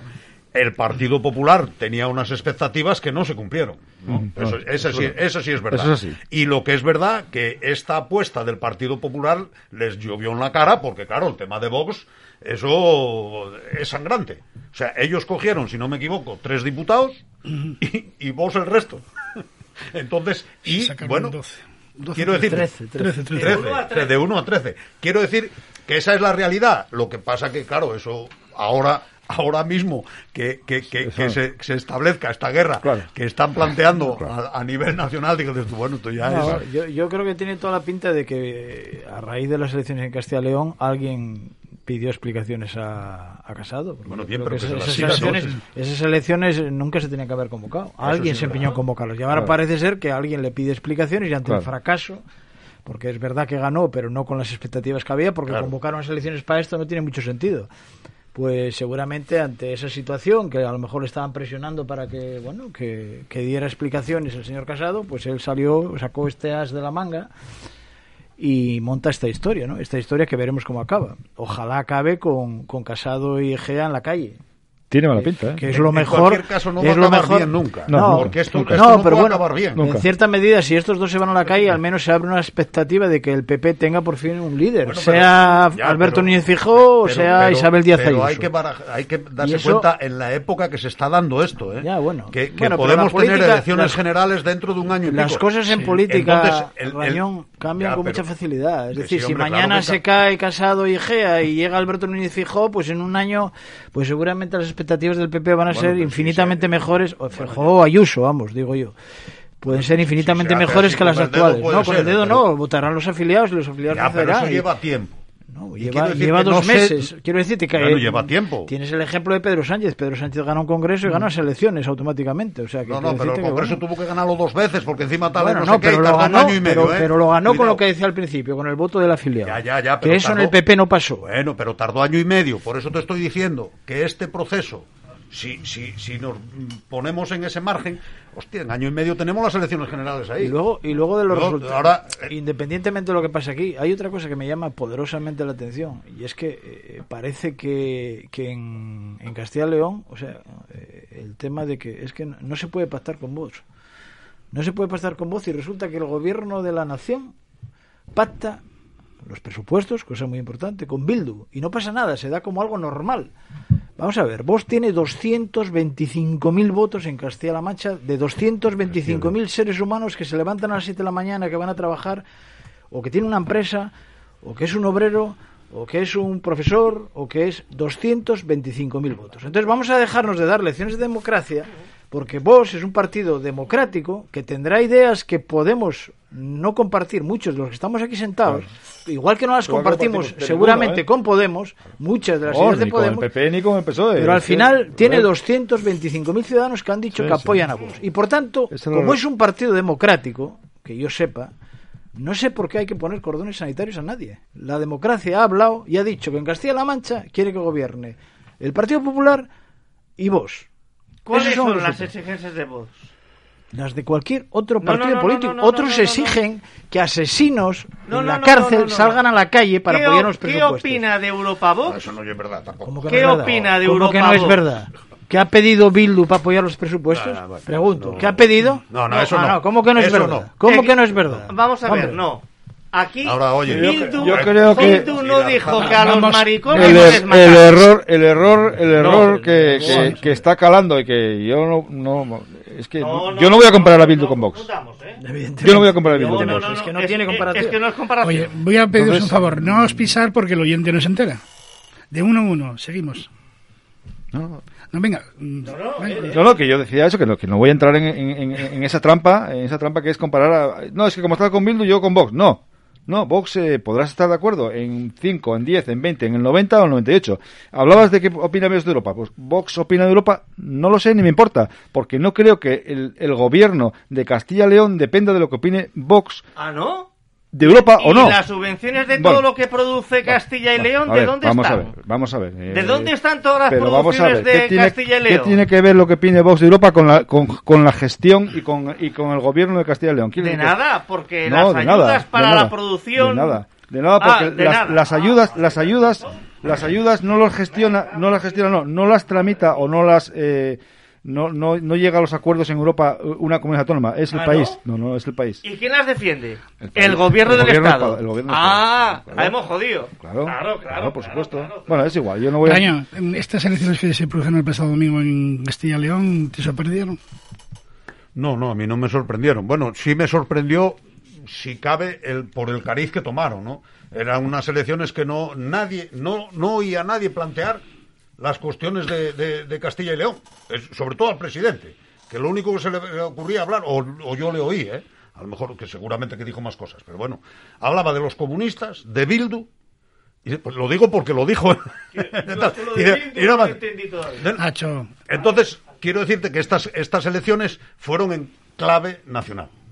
Y bueno, el resultado pues es más o menos el esperado. Yo, por lo menos por mi parte. Hombre, sí es verdad que creí que el PSOE no iba a bajar tanto. Pero bueno, también es verdad que está Unión del Pueblo Leonés, que también pasó de 1 a 3. Están los de Soria. Los de Soria, que también tienen dos eh, diputados. O tres, bueno, tres, vale. No, tampoco. Al final son seis o siete diputados. Que, que podían haber bailado para otro lado también sin ningún, sin ningún problema, ¿no? Con lo cual, bueno, pero que está claro de que estas elecciones fueron en clave nacional y eso es lo que más sorprende, ¿no? O sea, lo que más digo, joder, es que hay veces que no sé si es que se provocan los actos para a ver qué es lo que pasa o porque ya saben perfectamente que eso tiene que pasar, ¿no? Que fue lo que pasó con Vox. O sea, yo creo que todos sabíamos que Vox iba a marcar eh, el, el, el camino en estas elecciones. Yo, un partido como el PP, que en principio tiene que comer de ahí, porque creyó que iba a comer de Ciudadanos, pero parece ser que de Ciudadanos no comió. ¿Eh? Algo pasó ahí que se equivocaron de, de tercio. Y eso creo que es lamentable que haya pasado. Oye, si tiene que pasar, que pase. Pero oye, provocarlo tú, yo a mí me parece que eso es, No, es eso un es lamentable. es un- es un error. Yo- Estratégicamente es un desastre. Eso es un desastre. Entonces, pero bueno, sorprenden, no, no sorprenden. Oye, la prensa la tenemos o los medios de comunicación están en, en la onda que están y, y- y eso se refleja después en la calle, eso está claro. No, fue, la- fue en las elecciones de Castilla y León eh, el bipartidismo que siempre he entendido como Partido Socialista y Partido Popular fue el menos el menor porcentaje de voto que tuvo de apoyos a lo largo de toda la historia de España, ¿eh? 61% solo. ¿eh? Sí, sí, Ha caído, sí, ¿eh? sí, sí, sí, Teniendo en cuenta que es verdad que está se está cantonalizando en este sentido de Soria ya, por Mm. Ávila, Mm. UPL, pero el, el menor apo- el menor apoyo al bipartidismo en unas elecciones ocurrieron el pasado domingo 61%. Ojo el dato que diría el, el- Ya, ya, el ya, maestro. García. El Ya, ya, pero eso, 61. eso alguien lo tiene que mirar, ¿no? No, no, no, no, no, que yo no, los que, yo no- los que yo- yo- provocaron yo lo- digo, porque, es, una- porque es un, es un dato objetivo. El menor apoyo a estos dos partidos. Cambiando de tema y entrando en Asturias, eh, ¿por qué mm, el hablar de fusión de concejos molesta tanto a los políticos, Fran? O a algunos políticos.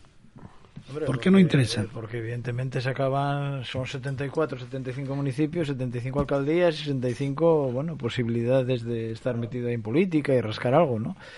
Es un sinsentido, o sea, como, como, como gestión es un sinsentido. Municipios de 500 habitantes, de 300 habitantes, que son una comunidad de vecinos de Gijón, de Avilés o de Oviedo, pues no tiene mucho sentido, la verdad.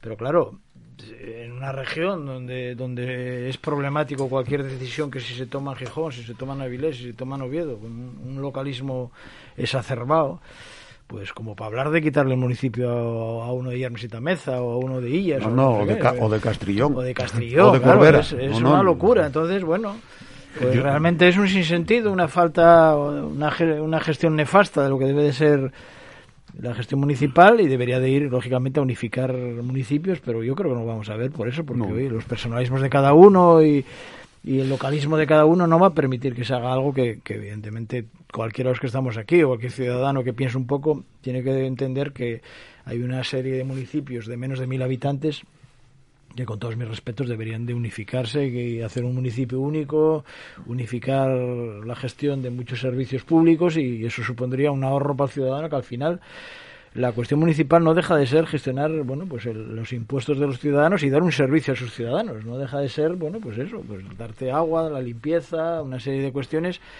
que debería de estar mejor gestionado porque yo creo que no se gestionan bien en muchos municipios hay un gasto exacerbado en esos municipios y deberíamos de ir a centralizar y a unificar municipios y, y dejarlos posiblemente pues en, en bastantes menos de lo que son actualmente. Pero insisto los localismos son los que funcionan. Lo estamos viendo con el tema de la universidad no si yo te hablo del grado del deporte se pelean Gijón con Oviedo con Mieres con Avilés no porque Avilés nunca nunca gestiona parece no importarle el tema de la universidad, ¿no? Pero, pero al final son localismos en una región de un millón de habitantes, pequeña, que deberíamos de pensar en, en común, como Asturias, pues no, seguimos con, con esas con esas historias de que, no, yo para aquí, para Gijón, no, yo para aquí, para Oviedo, no, yo para aquí, para Mieres, y al final, pues el- el- esas guerras absurdas, pues lo que hacen es perder pues bueno, una perspectiva más, más general, más globalizada y, y, en fin, y perder dinero también, ¿no?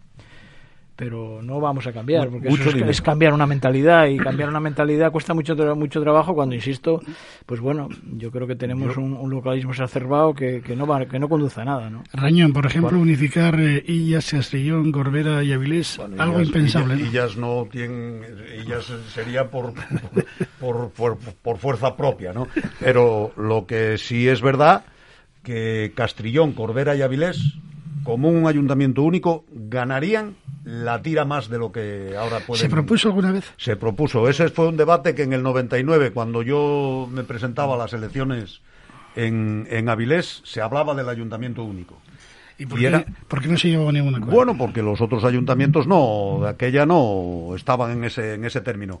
Si no me, y hablo de memoria, ¿eh? igual digo una barbaridad, pero no me parece mucho.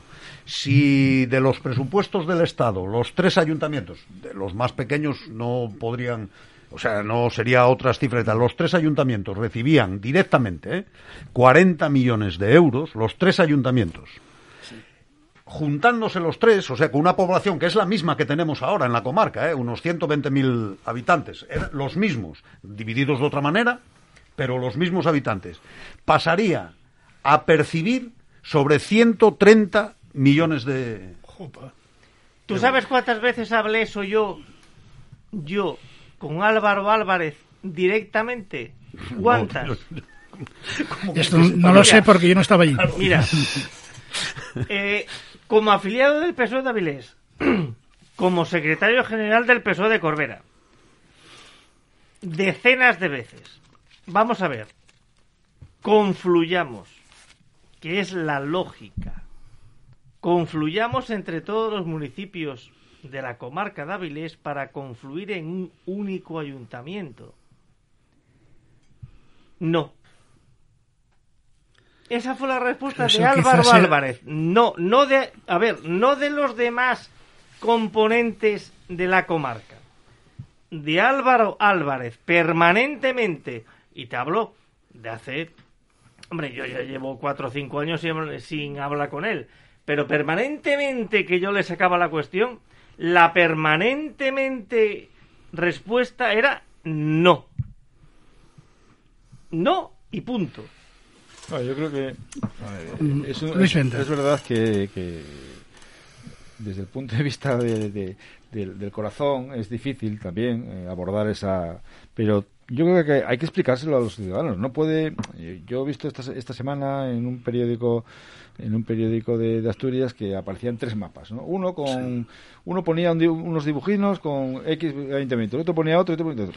Y está bien bueno queda bien pero eso todo lo que se puede hacer en ese sentido hay que explicárselo muy bien. Esto hay que explicárselo muy bien a los, a los, a los ciudadanos porque si Pero no, partamos- los políticos... Pero partamos del área, del Los- área Ya, metropolitana, que es la lógica. Nada, nada, el área metropolitana es un cuento que nos vendieron desde hace 20 años y no, seguirán con ese es cuento dentro de otro... Seguirán cuando toque elecciones. Nacho, deja terminar el, y luego hablas Entonces, eh, el área metropolitana ya llegaba hasta, hasta ya, ya pasaba de Cudillero.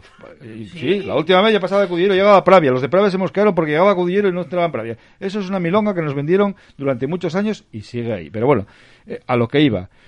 Hay que explicárselo muy bien a los ciudadanos. Y hay que explicárselo además y tienen que estar de acuerdo. y Tiene que haber un, un acuerdo y un consenso muy general de todos los partidos para que no haya eh, disensiones en ese sentido. Y no vale poner mapas para decir, ahora juntamos, como, como si hacemos un como si hacemos un sin castillos y ponemos, no, eh, o, un puzzle, vamos a, no, ahora, ahora dibujamos 20, ahora dibujamos 3, no, eso hay que explicárselo muy bien, porque dicho así y por encima la gente que va a decir como primera respuesta, no. Bueno, yo creo que la, la gente es consciente de lo que hay porque en Avilés, eh, Castrillón o Corbera, sí, es que eh, la, la Ya, continuidad sí, es, sí, sí, es- es de tal- y, y- y la, la convivencia de unos y otros. Yo creo que esto, eh, digamos que eh, poner el debate encima de la mesa, claramente quienes tienen la potestad de poner este debate encima de mesa. Lo que hicieron en Extremadura los de Don Benito y, y el otro y el otro municipio porque yo creo que eh, eh, eso la gente cómo le vamos a decir los de Avilés a los de Raíces que si somos pero si, si estamos todo el día pasando para acá y para allá o los de Las Vegas con los de Villalegre pero si además a Avilés vienen todos los de Salinas y, y- y Piedras Blancas y, y los de Avilés vamos a, a Piedras Blancas y, Salinas a la playa y, y en Corbera pasa lo mismo. Al, No, no, y, al- y con Gozón, Rañón. Tú vas- Bueno, hombre, pero Gozón Es, tiene... es- es que Gozón Bueno. debe de estar incluido. Bueno, sí, hombre, Tú vas, a- meter- tú pero vas al ver. Avilés y entras y sales de Gozón y de Avilés tres veces. Bien, vale, pero quiero decirte que ya estamos hablando de un concejo más rural, más no sé qué. no- vale, pero eh, si, si valen todos. Pero quiero decirte, lo de Avilés, eh, Corbera y, y- y Castrillón, hombre, si eso es. Si, si, si la convivencia es continua. Las líneas de autobuses si son las mismas. O sea, no hay, no hay autobuses distintos, no, no, es la misma la compañía del tranvía, de los dos, todo. Bueno, yo, eso era en aquel momento, vamos, era impensable, pero ya en el debate de los partidos políticos, ya no solamente Sí. de la ciudadanía, o sea, eso era así. Y fue así durante años, hasta con la construcción de la autopista. ¿Eh? que a Avilés no le toca absolutamente nada, sin embargo tiene que caer eh, o cargar con una salida de la autopista que a Avilés no le beneficia, como Hiela de la Cangueta. ¿Entiendes? Porque no sé quién se le ocurrió que por ahí tenían que salir los que iban a Grau. Vale, pues muy bien. Pero resulta que tenemos una salida de la autopista que a Avilés no le supone absolutamente nada y yo no sé si era para beneficiar al corte inglés, eso sí que no lo puedo decir, pero que nos trae eh, eh, de cabeza o nos trajo de cabeza en su día y me imagino que ahora seguirán lo porque que los coches circulen por la carriona, ya me dirás tú qué, qué beneficio nos puede haber. Bueno, pues eso y es lo que marca el que no haya eh, estas situaciones o estos debates que serían fundamentales. Aparte de que, además, aquí sabemos y somos conscientes que una unificación que se hizo con el tema de- del turismo ha dado unos resultados buenísimos. Y con lo cual, bueno, yo no sé a qué tal, pero ya digo que es muy difícil, ¿eh? Muy difícil por eso. porque- Eso es, no hay voluntad política. No, los partidos políticos no, no es una de sus prioridades y entonces, pues, ahí Juan, estamos. tres alcaldes, uno. Claro. 20 concejales, 20 concejales, 20 concejales a 35. ¿Dónde van los demás? Bueno, pero eso es beneficio para la gente, eso no, Sí. no tendría que ser... Claro, pero ese es el problema de los partidos políticos, que hay que meter a, los- a las personas que hoy están en cuatro ayuntamientos y ¿dónde los envías? Bueno, pues, vamos a ver, las comunidades autónomas pusieron, en los vascos pusieron la capital en Álava, para cambiar a no sé Vale, qué. vale, pero ahora dilo tú aquí en cuatro concejos que van a tener que mandar a 60 personas a no se trabajar Bueno, pero si no, a pero- no sé pero vamos dónde. a ver, si el problema allí donde va a estar ubicado el ayuntamiento, lo ponemos donde sea, No, no, tú, no, en no, no, Castrillón, no, en sí, Castrillón. sí, sí, no es un no, problema hacer uno, hacer uno nuevo no, porque entonces, entonces, no, no, entonces no, la, no, jo- no. la jodimos. Aunque haya que hacer uno nuevo, hombre. El resto queda para servicios municipales, no pasa, no hay problema. Ya te digo, ya te digo que eso fue lo que la solución que cogieron muchos eh, comunidades autónomas para constituirse como eh, como como comunidad autónoma, eh, de- de- llegar a un acuerdo dónde poner la capital. Pues se, se llega a un acuerdo, si ese es el problema, eh. Pero yo no sé si Bueno, se lo que da. pasa que yo creo que también ahora mismo, tal y como está el panorama político en general. Bueno, ahora con la bronca que hay es tanto, imposible. Tanto aquí, en. Asturias, eh, la, disgregación, la, la- múltiples partidos, es, entonces es, vamos, No, no, y la antes- bronca- y la si bronca antes- política y la que hay, bronca, eh, yo creo que ahora mismo es casi impensable, sí. Es verdad, hablando, hablando de partidos, Fran, ¿es el momento de la, del nuevo partido La España vaciada? Está demostrándose que el ciudadano quiere otra cosa, ¿no? Está harto de los partidos tradicionales, en Soria, en León han surgido y, y están viendo que los partidos pequeños tienen mucho poder a la hora de decir los presupuestos y lógicamente, pues bueno, las pitas lo han abierto, lo han abierto los grandes partidos, ¿no? Y al final, pues bueno, lo de Soria es significativo, lo de León es significativo, lo de Teruel con el diputado nacional que tiene y posiblemente en las primeras elecciones generales nos veamos con muchos partidos, pequeños partidos, que van a hacer muy complicado también el gobierno de, de la nación, ¿no? Pero está claro que esa es la tendencia y encima tiene el respaldo de los ciudadanos, como lo hemos visto en Castilla y León. Vamos a ver lo que pasa en las primeras elecciones generales. A mí no me desagradaría que hubiera un Asturias ya también, ¿eh? Dada la situación. un- Una un Asturias, Asturias ya. vacía. Porque Ah. Asturias No, vacía, Asturias una Asturias vacía, ya. Porque está claro que las- lo, lo de esta región empieza a ser preocupante también, ¿no? Hoy nos encontrábamos con la noticia ya de, de lo que se habló en su momento cuando la nueva acería de, de Arcelor se vendió como la gran inversión, hoy hablan ya de mil empleos. 950. 950 empleos que van a sobrar con... No, no, pero eso ya es desde, desde el plan desde, de... desde el principio, pues eso no- Ya nada, son mil empleos, no pasa nada. oye. No, no, sí que no pasa nada, es que un horno alto no va a tirar. Es que... No, por eso, no, pero lo que quiero decir es que cuando se habla de tanta política y cambio, cambio climático, pues ahora son mil familias que se van a quedar en la puta calle. Bueno, no- Eso es el cambio no va a ser tanto climático. así, pero bueno. Sí, bueno, parecido. Ahora vamos a, pero también a la vez, a la vez se vende con la gran planta de hidrógeno, que parece ser que encima el hidrógeno no se va a producir aquí, no se va a hacer aquí, sino que va a venir de afuera. En fin, seguimos con, con el trilerismo político, ¿no? engañando a los ciudadanos. Mientras tanto, los ciudadanos pagamos la luz al precio que lo estamos pagando. Al precio que lo estamos pagando y la, Y empresas se y la no gasolina al precio que lo estamos pagando. Y al final la cifra es esa, 950 y pico personas que van a la calle. Ya veremos lo que se gana con el proyecto del hidrógeno verde maravilloso que nos están vendiendo. Ya, ya, pero ¿Entiendes? eso- Porque eso- aquí se han cerrado las térmicas, en Alemania no se han cerrado, y aquí vamos a una velocidad de, de No, cambio. ni, ni- ni las minas.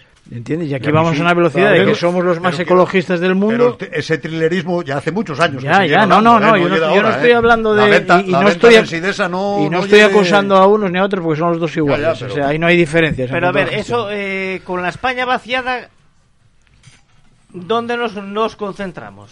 No, yo me estoy concentrando en que... Porque lo- la España lo que- vaciada no Yo me estoy concentrando solución. que la España No, no, vaciada... que es un invento. Lo, lo de la España vaciada es un eslogan vacío de Ah, fondo. Entonces, ¿cuál es el eslogan que no es Vacío vacío? de fondo. ¿Cuál es el eslogan? ¿El pagar la Que- gasolina que a eso- 1,80 No, la luz las- al precio que se está pagando? ¿Eso es el eslogan? Pero vamos a ver, ¿qué Sí, tiene que 1,80, ver la España gasolina a vaciada 1,80, con la a 1,80. gasolina y el gas y la no, eh, electricidad? me lo explica. Entonces, lo- si la España... la España vaciada se va a quedar vaciada de por vida. De por vida. Sí, porque Y el resto de España nos vamos a, dado. el resto de España nos vamos a quedar arruinados. No, ¿eh? arru- pero vamos a Arruinados. ver, eso serán otro tipo de políticas y otro Ah, tipo de ya. estructuras empresariales que se tendrán que montar y transformar. Sí. La España vaciada, que es la España que llamamos de pueblos, o la transformamos en segundas viviendas y en turismo, o si no, la España vaciada no tiene absolutamente ningún... Pero vamos a ver, ¿por qué nos estamos engañando continuamente con la España vaciada? ¿Quién coño va a ir a vivir a la España vaciada? ¿Quién va a ir a vivir a la Bueno, España eso, vaciada? eso ya, lo, ya lo hablamos Eso aquí. ya lo hablamos alguna Claro vez. que ya lo hemos hablamos aquí. Claro, Pero si en todo llevamos caso, cinco tertulias hablando de lo mismo. En todo caso- Pero ¿quién va a ir a vivir a la España vaciada? Luis Venta. en todo caso, bien, yo. Ah, Si Luis y luego, Luis y luego Rañón. Claro, Eh, depende de Nacho, los años. Nacho, Luis y luego Rañón. el, el, el Te voy dato, a sacar a tarjeta roja. el dato es Soria ya. 42% de apoyo de los sorianos. 42% un partido. Es verdad que no es la España vaciada entendida como nos quieren vender ahora, que es un partido nuevo, es una era una estaba digamos basada en un asociacionismo en, en todo Soria, en toda la provincia, que de alguna manera dijo hasta aquí hemos llegado. Ni unos ni otros nos atienden nuestras peticiones, nos, nos deja abandonados y claro que se vacía. ¿Cómo no se va a vaciar si está abandonado esta provincia? Pero bueno, el dato es, eh, es, es seguramente el partido que más apoyo tuvo en una provincia de todas las últimas elecciones del pasado domingo. 43%, 42%. Bueno, eh, es un dato a tener en cuenta. Es un indicador Es importante. un dato a tener en cuenta. Ya, pero bueno, es, bien, pero ¿y Bueno, cuál, no, no. y cuál- y cuál es la Yo solución? no, no, O sea, no, la yo, solución de todas formas, yo no creo que sea, y perdona, No. y, y acabo, no creo que sea la solución para, para, para, estas, para este tipo. El cantonalismo no creo que sea la solución para gobernar un país. Porque, bueno, al final son todo un cantón en Soria, un cantón en Asturias, otro en Lugo, otro en Segovia y otro en, y El- otro en Jaén. El problema de no todo es la esto solución. siempre, pero siempre está en lo mismo. Es que hay gente que cree que el dinero llueve de los árboles. Y no es así. El dinero sale de todos. Entonces, todo lo que se invierta tiene que tener un, un- un acomodo de todo el mundo. Entonces, el decir, voy a invertir en los pueblos, bueno, alguien lo tiene que explicar. Porque el dinero va a salir de- del resto del, del personal. Y voy a invertir en los pueblos, ¿para qué? Porque, claro, el decir que los pueblos tienen que funcionar, los pueblos producen lo que producen. Pero no solo invertir, ¿eh? No, no. No solo invertir, ¿eh? No, no es No, invertir. yo, yo creo que no es solo invertir. Yo creo que los pueblos ahora mismo, eh, y hablando de pueblos, eh, si vas a la ganadería, hay la ganadería pol- y la hay- agricultura, hay- no, no, no, nunca nadie no. si pudieron vivir de otra cosa, vivieron de otra cosa, porque eso, esto no es de ayer, No, no, es de ayer, ver, llevamos todo el siglo XX No eh, solo con son- el tema de, de- de- de la despoblación No de los solo pueblos. son carreteras, no solo son carreteras. Pero si vivimos en una ciudad que está poblada de la gente que vino de los pueblos, joder. Joder, pero ¿y los que quedan? Los que quedan vivieron de la ganadería. ¿Les ponemos y, un- un y si por pudieran- encima No, o- le perdona, ponemos un- pero, un- pero un- lo que yo digo ¿Eh? es que, no, hombre, y hay que ayudarle y tenemos que colaborar entre todos, pero quiero decir que hablar de la España vaciada es, es como. de- pero, pero, ¿cómo la llenamos? ¿Hay, No, hay alguna pero posibilidad de llenarla? Yo ya lo he No, dicho alguna no vez es aquí. fácil, ¿eh? No se trata de llenarla, se trata de que no se vayan los que están. Pero los que. y los que están y los que están, No, hombre, que están los sufriendo que los ataques. ir. Que no, me que no. Que sí, que no. si, tienen, si tienen otra cosa donde Vamos a ver. trabajar, dejan la ganadería y la agricultura. Vaya, joder. Bueno, porque siempre se hizo. Porque siempre se hizo. De los pueblos la gente se marchó No, no, porque no. había otras posibilidades que no eran la ganadería y la, y la A agricultura. ver, pero es que hace 50 Lo que- años en los pueblos se vivía con 10 vacas y hoy un ganadero en un pueblo tiene 200, coño. Bueno, vale, pero y puede que vivir perfectamente si, si realmente Ya, pero si, vive si uno con realmente 200. no le Antes- atacasen. Antes vivían, antes vivían 10 con 10. Ahora vive uno con 200. Los Pero otros es que 9. antes vivían, pero antes vivían 10 con 10 y tenían, a lo mejor, si podían tener un coche para toda la familia y ahora viven con 200 y pueden tener cuatro coches como puede tener o Que sí, dos que sí, o que- lo que pero sea que- y un de- ordenador como tiene un, un señor en una ciudad se- es que decir sí. que tiene más gastos y por tanto tiene más Que si estamos de acuerdo, si no tenemos problemas, si yo no tengo problemas en ese aspecto. el problema que tengo es que decir, es que claro, como ahora dice, bueno, una familia que viene a vivir aquí y a trabajar, ¿de qué? ¿De qué? O, y, y claro, si viene una familia con, con niños pequeños, hay que pensar que tenemos que poner una escuela.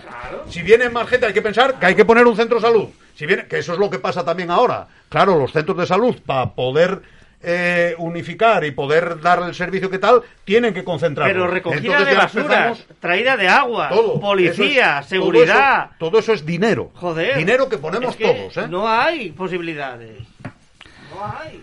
no estoy de acuerdo Fran, Bueno, punto y yo- final. No, yo tampoco, desde luego. Yo creo que lo que los pueblos No. necesitan, aparte de inversión, evidentemente, Sí. es facilitar que se pueda vivir en los pueblos. Ya, ya, pero- Hay una persecución manifiesta a la gente que va a los pueblos. Ahora quieres tener 12 gallinas y tienes que darlas de alta, tienes que no sé qué, quieres tener unas ovejas, son todo problemas. Y lo que quiere la gente del campo es que las dejen trabajar y los dejen vivir, no los persigan, que es lo que está pasando. tú hablas, tú hablas con la gente del campo y está hasta el gorro de la persecución de la administración. Es muy guapo estar en, en Yamaquique. Yo, yo eso no lo conozco, Fran. no, pero es que hay que hablar con la gente. No, Y no, tú legisla- hablas con la gente de Vallinillo No, no, seguramente. la gente de Vallinillo somos gente de ciudad, hombre. No Ah, somos bueno, la, ya, no so- pero es que- no somos la, porque son no los que tienen no los problemas somos, de poner no somos la España vaciada, hombre, aunque la quieran vaciar. yo nací, el que quiere poner Ah, cosas. eso- no, no, perdona, pero no es así. Vale, Luis te lo puede decir. o hay- Vale, ahora no mismo tienes que darte de alta por todo, hombre. Ahora por vivir en el no. campo tienes que saber álgebra para poder poner cualquier eh, explotación en el campo. Lo que necesita el campo es facilidades para que la gente viva allí. Y evidentemente, internet, igual que no se vivan. tal. Claro, pero no la tienen, pero habrá, que normal, habrá que facilitarlo porque si no. y Y al final, lo que habrá que tener, como pasa en otros lados, porque Soria mismo, del que estamos hablando del abandono de Soria, Soria Los Montes, por ejemplo, hace un- una gestión profesional de ellos. muy buena Y Castilla-León, por ejemplo, Asturias, que nos, nos vanagloriamos de que está lleno de castaños y que las castañas asturianas, en, en Castilla-León, la castaña se explota y se comercializa. Y aquí en Asturias dejamos que la coman los gochos, con perdón. Porque es así, porque no se hace ninguna política de que los pueblos puedan vivir de lo que los pueblos dan, que es mucho. Los montes están abandonados. Los castaños, ¿dónde están? ¿Quién los come los castaños? jabalí Los jabalíes, porque nadie las explota, joder. Es que es una región empobrecida y cada vez más porque desgraciadamente Y Asturias va hemos a vivir vivido de la castaña y del gocho hemos y del vivido jabalí. Si tiene que vivir- Mira, Huelva vive de Vamos a fresas. vivir de eso. Huelva vive de fresas y las castañas pueden ser un plus a otras actividades. Bueno, ¿Qué claro, pasa? entonces ¿qué vamos Nacho, a vivir? estás muy alterado, ¿eh? calentarse. Si estás muy Es que yo alterado... creo, yo creo que No, si hombre, porque hay límites, hombre, hay límites. Vamos a ver, una región puede defender su campo. tú a lo mejor y lo que, puede lo que- defender toda la zona rural y que tengan toda la capacidad para tener internet, cuando policía, tengas cuando tengas un- agua y todo lo que tengan que tener, como todo ciudadano de Oviedo. Fíjate, no de Avilés, de Oviedo. Perfecto. Pero que no hay capacidad humana para dar a todo el campo español capacidad para que todo el mundo que quiera ir a vivir al campo trabaje de qué en el campo. Yo no sé cómo le vas de asesor con los viejos, Nacho. No, no puede trabajar en el campo. Nacho es el, eh, tiene Pero- que ir de asesor de Barbón. Pero vamos a ver, vamos a ver, Nacho, no, no seas tampoco eh, Un maximalista. minuto, un minuto ver, y acaba la no puede trabajar la, el- la gente en el campo. En. Soria no Claro viven que to- sí, hombre, ¿cómo no va a poder trabajar la gente en el campo? Uh. Nacho, la gente en el campo Nacho, vaya. Acaba, la Luis.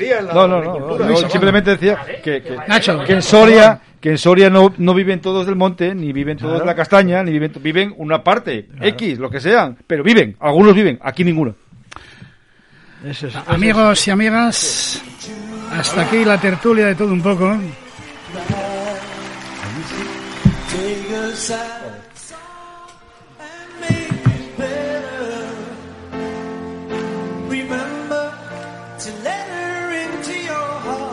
Despedimos a Fernando Rañón, gracias y buenas noches.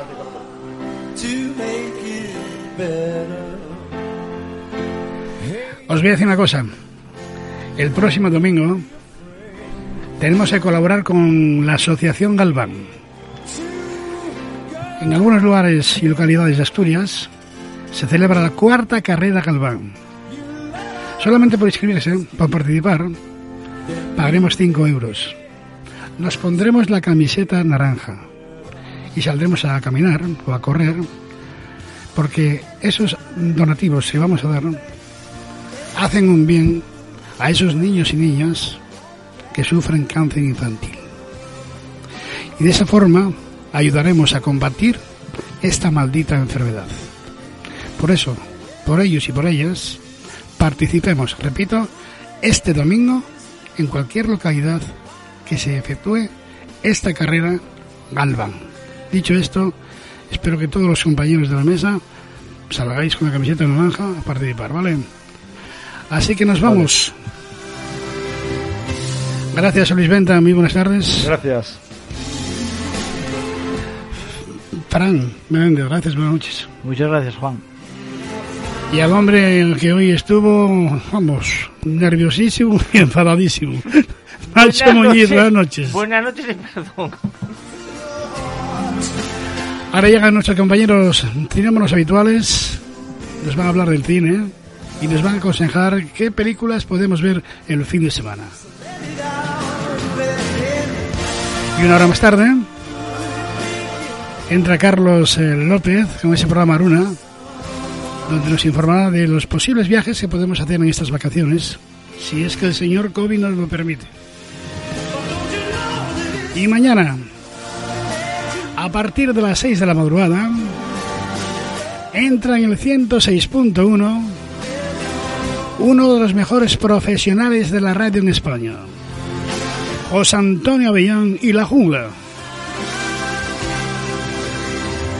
Y si quieres buscar la información, lo haces en el 91.5, en Capital Radio.